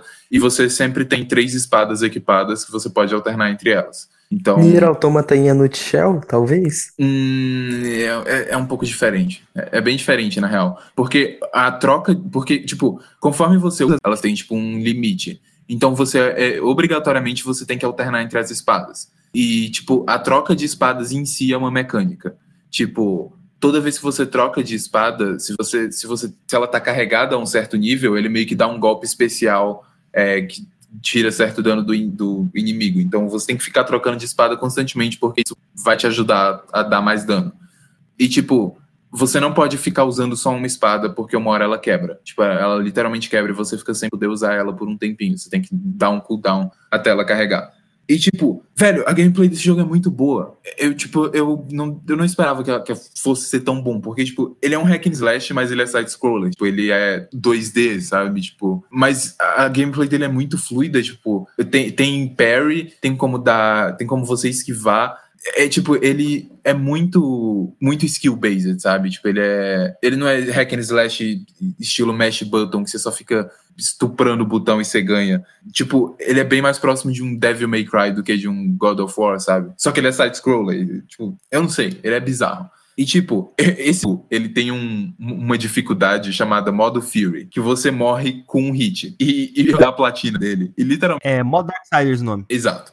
É um inferno. E, e, tipo, a platina dele você tem que zerar o jogo. Esse jogo tem duas campanhas, cada uma com um personagem diferente. E você tem que zerar as duas campanhas nesse modo. E eu tava tentando platinar ele. Eu peguei literalmente todos os troféus, menos esses dois. E eu fui até metade da campanha, metade de uma das campanhas nesse modo. Velho, é tipo o nível de perfeccionismo que você tem que fazer. O nível de. de é, é outro nível. É tipo. É, é absurdo. Você tem que ser muito, muito milimétrico. Você tem que é, defender todos os golpes possíveis. Você tem que acertar todos os parries possíveis. Você tem que acertar as esquivas no, no nível mais fudido. E você tem que dar dano nas horas certas exatas. Se você erra uma coisinha, você volta pro início. É basicamente isso. É tipo masoquismo em forma de jogo. Eu não consegui terminar nenhuma das campanhas nesse modo, porque é fudido. Mas eu fui até metade e eu já considero uma vitória, porque é muito escroto. Platina de Devil Eating, né? Modo Kumu, os monstros te dão uma batida e você despedaça e morre. Eu não tentei platinar Devil Eating 2 exatamente por isso. Porque é um jogo muito divertido, mas morrer com hit não dá, né? Mano, tem umas platinas que, meu Deus, velho. Tipo, eu tô jogando Devil May Cry 3 agora. E a, a platina dele requer que você zere o jogo seis vezes. Tipo, pra quê? Necessidade. É tipo, por quem, quem olhou pra isso e falou, ah, isso aqui vai ser divertido, bora fazer. Não, não é legal. Eu não quero o mesmo jogo seis vezes. O cara fez essa, esses troféus vindo do Devil Trigger, aí chegou no refrão, ele, ah, dane-se, eu vou curtir o refrão e vou escrever qualquer coisa. É, bem isso. Mas enfim, é, Muramasa Rebirth é um dos melhores hack and slash que eu já joguei. É um jogo bonito pra caralho. A história dele é ok. Meio que foda-se a história. O que importa é que a gameplay é muito boa. Boa pra caralho. Joguem Muramasa Rebirth. Tem pro Wii. O de Wii é bom, hum, mas o de Vita é melhor. É isso. Ninguém tem Vita, mas dá um jeito de jogar. Joga do Wii, o Wii tá 300 pila, É sério? Tá? Eu comprei o meu por 300 conto. Caralho, depois eu que sou burguês, porra. Eu ouvi falar que no Dolphin é de graça, hein? Ou você pode só simplesmente só comprar o jogo, botar na, no, sei lá, driver de CD que tem no seu PC, isso se existir isso ainda, e jogar no emulador de Wii também. Então dá pra você jogar o original no emulador de Wii. Mas ainda Qual, assim, qual é o jogo, console. qual é o jogo mais raro que vocês têm? Naruto Ultimate Ninja Storm 2, porque eu não tenho. Eu não tenho jogos de mídia física, só digitão. Porra. Ether, Ether One, Acho que, eu- talvez. acho, que, acho que o mais raro que eu tenho é Next Persona Star Wars. de PSP. Não, mentira, que Next Star Wars eu tinha pirata. Eu tenho a edição especial de Persona 2 de PSP que vem com a trilha sonora. Eu paguei tipo 80 reais, hoje em dia ele custa uns 500, 400, sei lá. Eu tenho Dance Central 3. Original, paguei 100 reais. Eu tenho o Nier de PS3, eu paguei 80 reais nele também. Custa Você 300. comprou na Ah, época certa. É, ô, Ice, você mora onde? Pior que não, eu comprei esse ano, Ice, você mora onde? em Brasília. Oh, no. O quê? Em Goiânia, né? Ah, você mora em Goiânia? Não é porque eu ia Cheguei. falar, ah, empresta o Nier pro Pedrão. Importar, pagar 700 reais pra ter o Nier. Mano, eu, eu comprei o Nier esse ano, por 80 reais. Eu só achei na Amazon americana e eu teria que importar. Então, é que o cara que me vendeu não conhecia o jogo. Ele não sabia que era caro. Então ele me vendeu por 80 conto. Ô, finge que você não conhece o jogo e me vende por 80 conto. Não, tô de boa. eu, eu comprei o primeiro Drakengard original também, eu paguei 130, eu acho. ah, velho, 130 pro- pelo primeiro Drakengard não é tão caro. Ele custa mais. É, falando em jogos que custam mais, é, a gente recebeu um jogo, o Skyper que me avisou, tipo, a gente recebeu um, um e-mail de tipo, ou, a gente vai lançar esse jogo aqui, vocês querem? Aí o Skyper olhou o vídeo no YouTube e falou, ô, esse jogo tá mó bonito, pede aí. Qual jogo? Coffee Crisis. Não conheço. Exatamente. Eu sou o rei dos indies que ninguém nunca falou e ninguém nunca vai falar sobre. Ou, você já jogou The Missing? Eu já ouvi falar, mas eu não cheguei a jogar. Eu ainda não joguei também, mas é um novo jogo do Swery que fez o Deadly Premonition. E eu tô hypado pra caralho pra jogar. Enfim, é, Coffee Crisis é um beat'em up em que você joga com os dois donos, o dono e a dona de uma loja de café. E o mundo tá sendo invadido por alienígenas. E por algum motivo, vocês, por serem donos de loja de café, vocês têm tipo uns poderes especiais envolvendo café. Não tem muito o que falar sobre ele na real. Ele é um up comum, pessoas estão sendo possuídas por alienígenas e você tem poderes overpowers envolvendo café.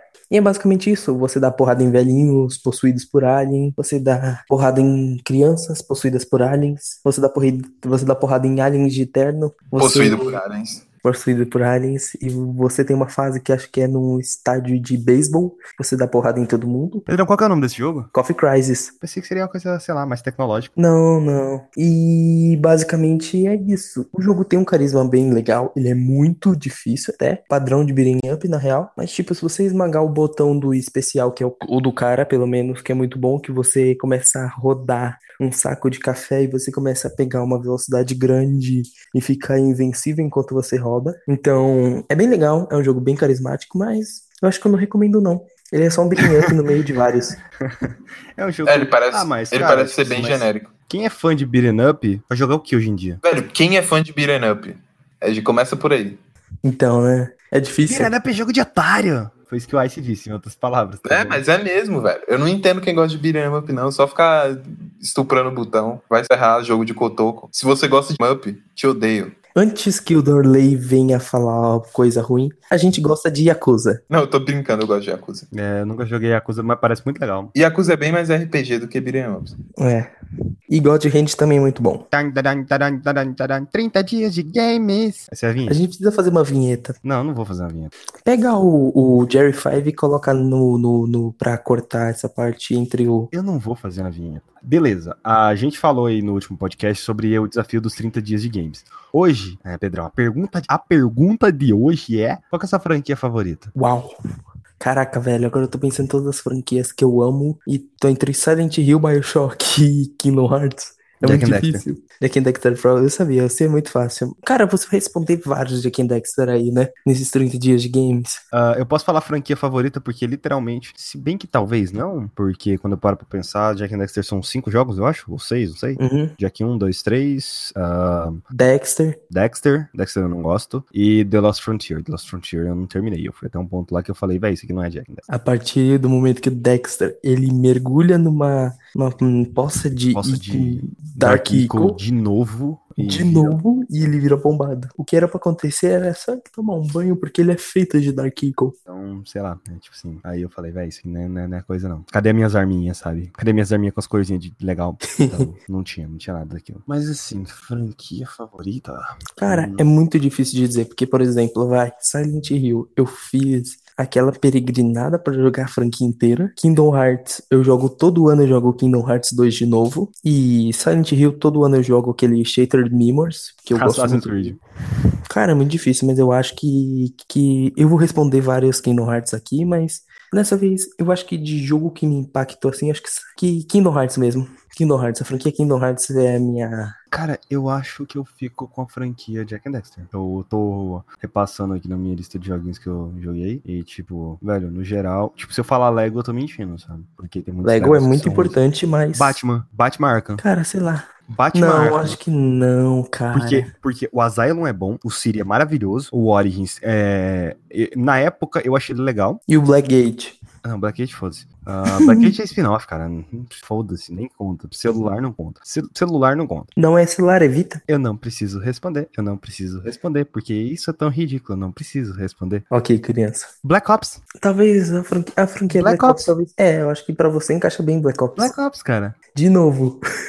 Porque, tipo assim, eu gosto do 1, eu gosto do 2, eu gosto do 3, eu gosto do 4. Cara, a minha com certeza é franquia Kingdom Hearts. Não tem como, o impacto que Kingdom Hearts gerou pra mim é muito grande. Pra eu chegar e jogar toda a franquia e correr atrás de pegar o PSP emprestado. Loco, São poucas as franquias que eu joguei todas, sabe? Então, tipo assim, Assassin's Creed eu não joguei todos os jogos. ahn, Batman eu joguei todos os jogos. Batman é bom? É bom, mas eu acho que não bate Black Ops. Porque Black Ops É, 2 pra é mim é tipo. Kingdom Hearts. Kingdom Hearts eu sei que alguns são muito ruins. O de PSP é inegável que é ótimo, não é quebrado nem nada. O de PSP é uma história concisa, sem porcaria de Disney, sabe? Que tem muita Disney, pouco Final Fantasy, e ele é bom por causa disso. Ele é uma história contida no universo de Kingdom Hearts, saca? Ele é a origem do universo, então ele é bem contado. Uncharted seria uma boa resposta pra alguém, né? É, E um- o Uncharted que mais pisa, assim, no lugar errado é o 3, e mesmo assim não é tão, tão ruim assim. Uhum. Talvez o Uncharted seja uma franquia que vai estar em um dos dias do, 30 dias de games. Também. Você quer responder a segunda pergunta? Bora, acho que duas por podcast dá, né? A próxima é qual que é o seu jogo de ação e aventura favorito? Uou. Você vai responder Jack 3 de novo? De novo, não, nunca respondi Jack 3. Não, mas franquia. é,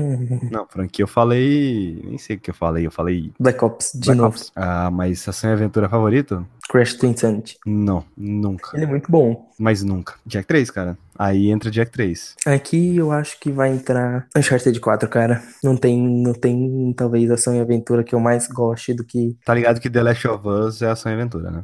Não, pra mim ele puxa mais pro Survival Horror e eu gosto mais de Uncharted do que de The Last of nunca, Us. nunca, nunca. The Last of Us, é, ele, The Last of Us é totalmente um jogo de aventura. O que você faz no jogo? Você vai de um ponto ao outro, do ponto A ao ponto B. Mas se for assim, vários jogos são assim. Exatamente, vários jogos são jogos de aventura, por isso que é difícil classificar um jogo de aventura. Celeste é um jogo de aventura. O gênero de aventura, ele é muito abrangente. Sim. O gênero de ação, por outro lado, é complicado. Uhum. Dead Cells é um jogo de aventura? É, você tá se aventurando, talvez. Talvez. Ele não é muito do ponto A ao ponto B, na verdade. Então talvez Dead Cells saia disso. Os Metroidvanias em geral talvez saiam disso. Mas depende, se você tiver uma pessoa explorando algum lugar ali, na minha cabeça é uma aventura, sabe? Uhum. Então, tipo assim, Prey, É abrangente. é, é muito abrangente. Mas, cara, eu vou tirar isso pro de, Uncharted 4, que é eu vou ser criticado, talvez, pelo Danley por isso, que é a única pessoa que escreve comentários ou reclama comigo no Discord ou no Telegram, mas, velho, Uncharted 3, ele foi meu primeiro Uncharted, ele me causou, ele me causou o impacto inicial da franquia Uncharted. Cara, ele tem aquela cena dos cavalos que é muito boa, ele tem aquela cena do avião que é muito boa. Velho, tem a cena dele correndo lá de um monte de bicho lá que, que vai triturar ele, o Sully, naquele museu ou aquela casa lá aos pedaços. Velho, ele é um ótimo jogo de ação e aventura, apesar da história dele ser a pior da franquia, ele ainda assim é um ótimo jogo de 3? ação. Aham. Não sei, eu, eu- Olha, eu acho que eu concordo muito com o criador do God of War. Quando ele fala que Uncharted é a mesma coisa em todo jogo. É, mas tipo assim, não que isso seja ruim, mas Uncharted é a mesma coisa em todo jogo. A fórmula se repete, é a mesma coisa. Tipo, independente da situação. Ah, é a mesma coisa. No 3, você tem cena parecida com a cena da cidade no O 4 tem a mesma cena do Uncharted 2, basicamente, do carro correndo 4, atrás. basicamente. Exatamente, entendeu? É, as cenas se repetem. Uhum.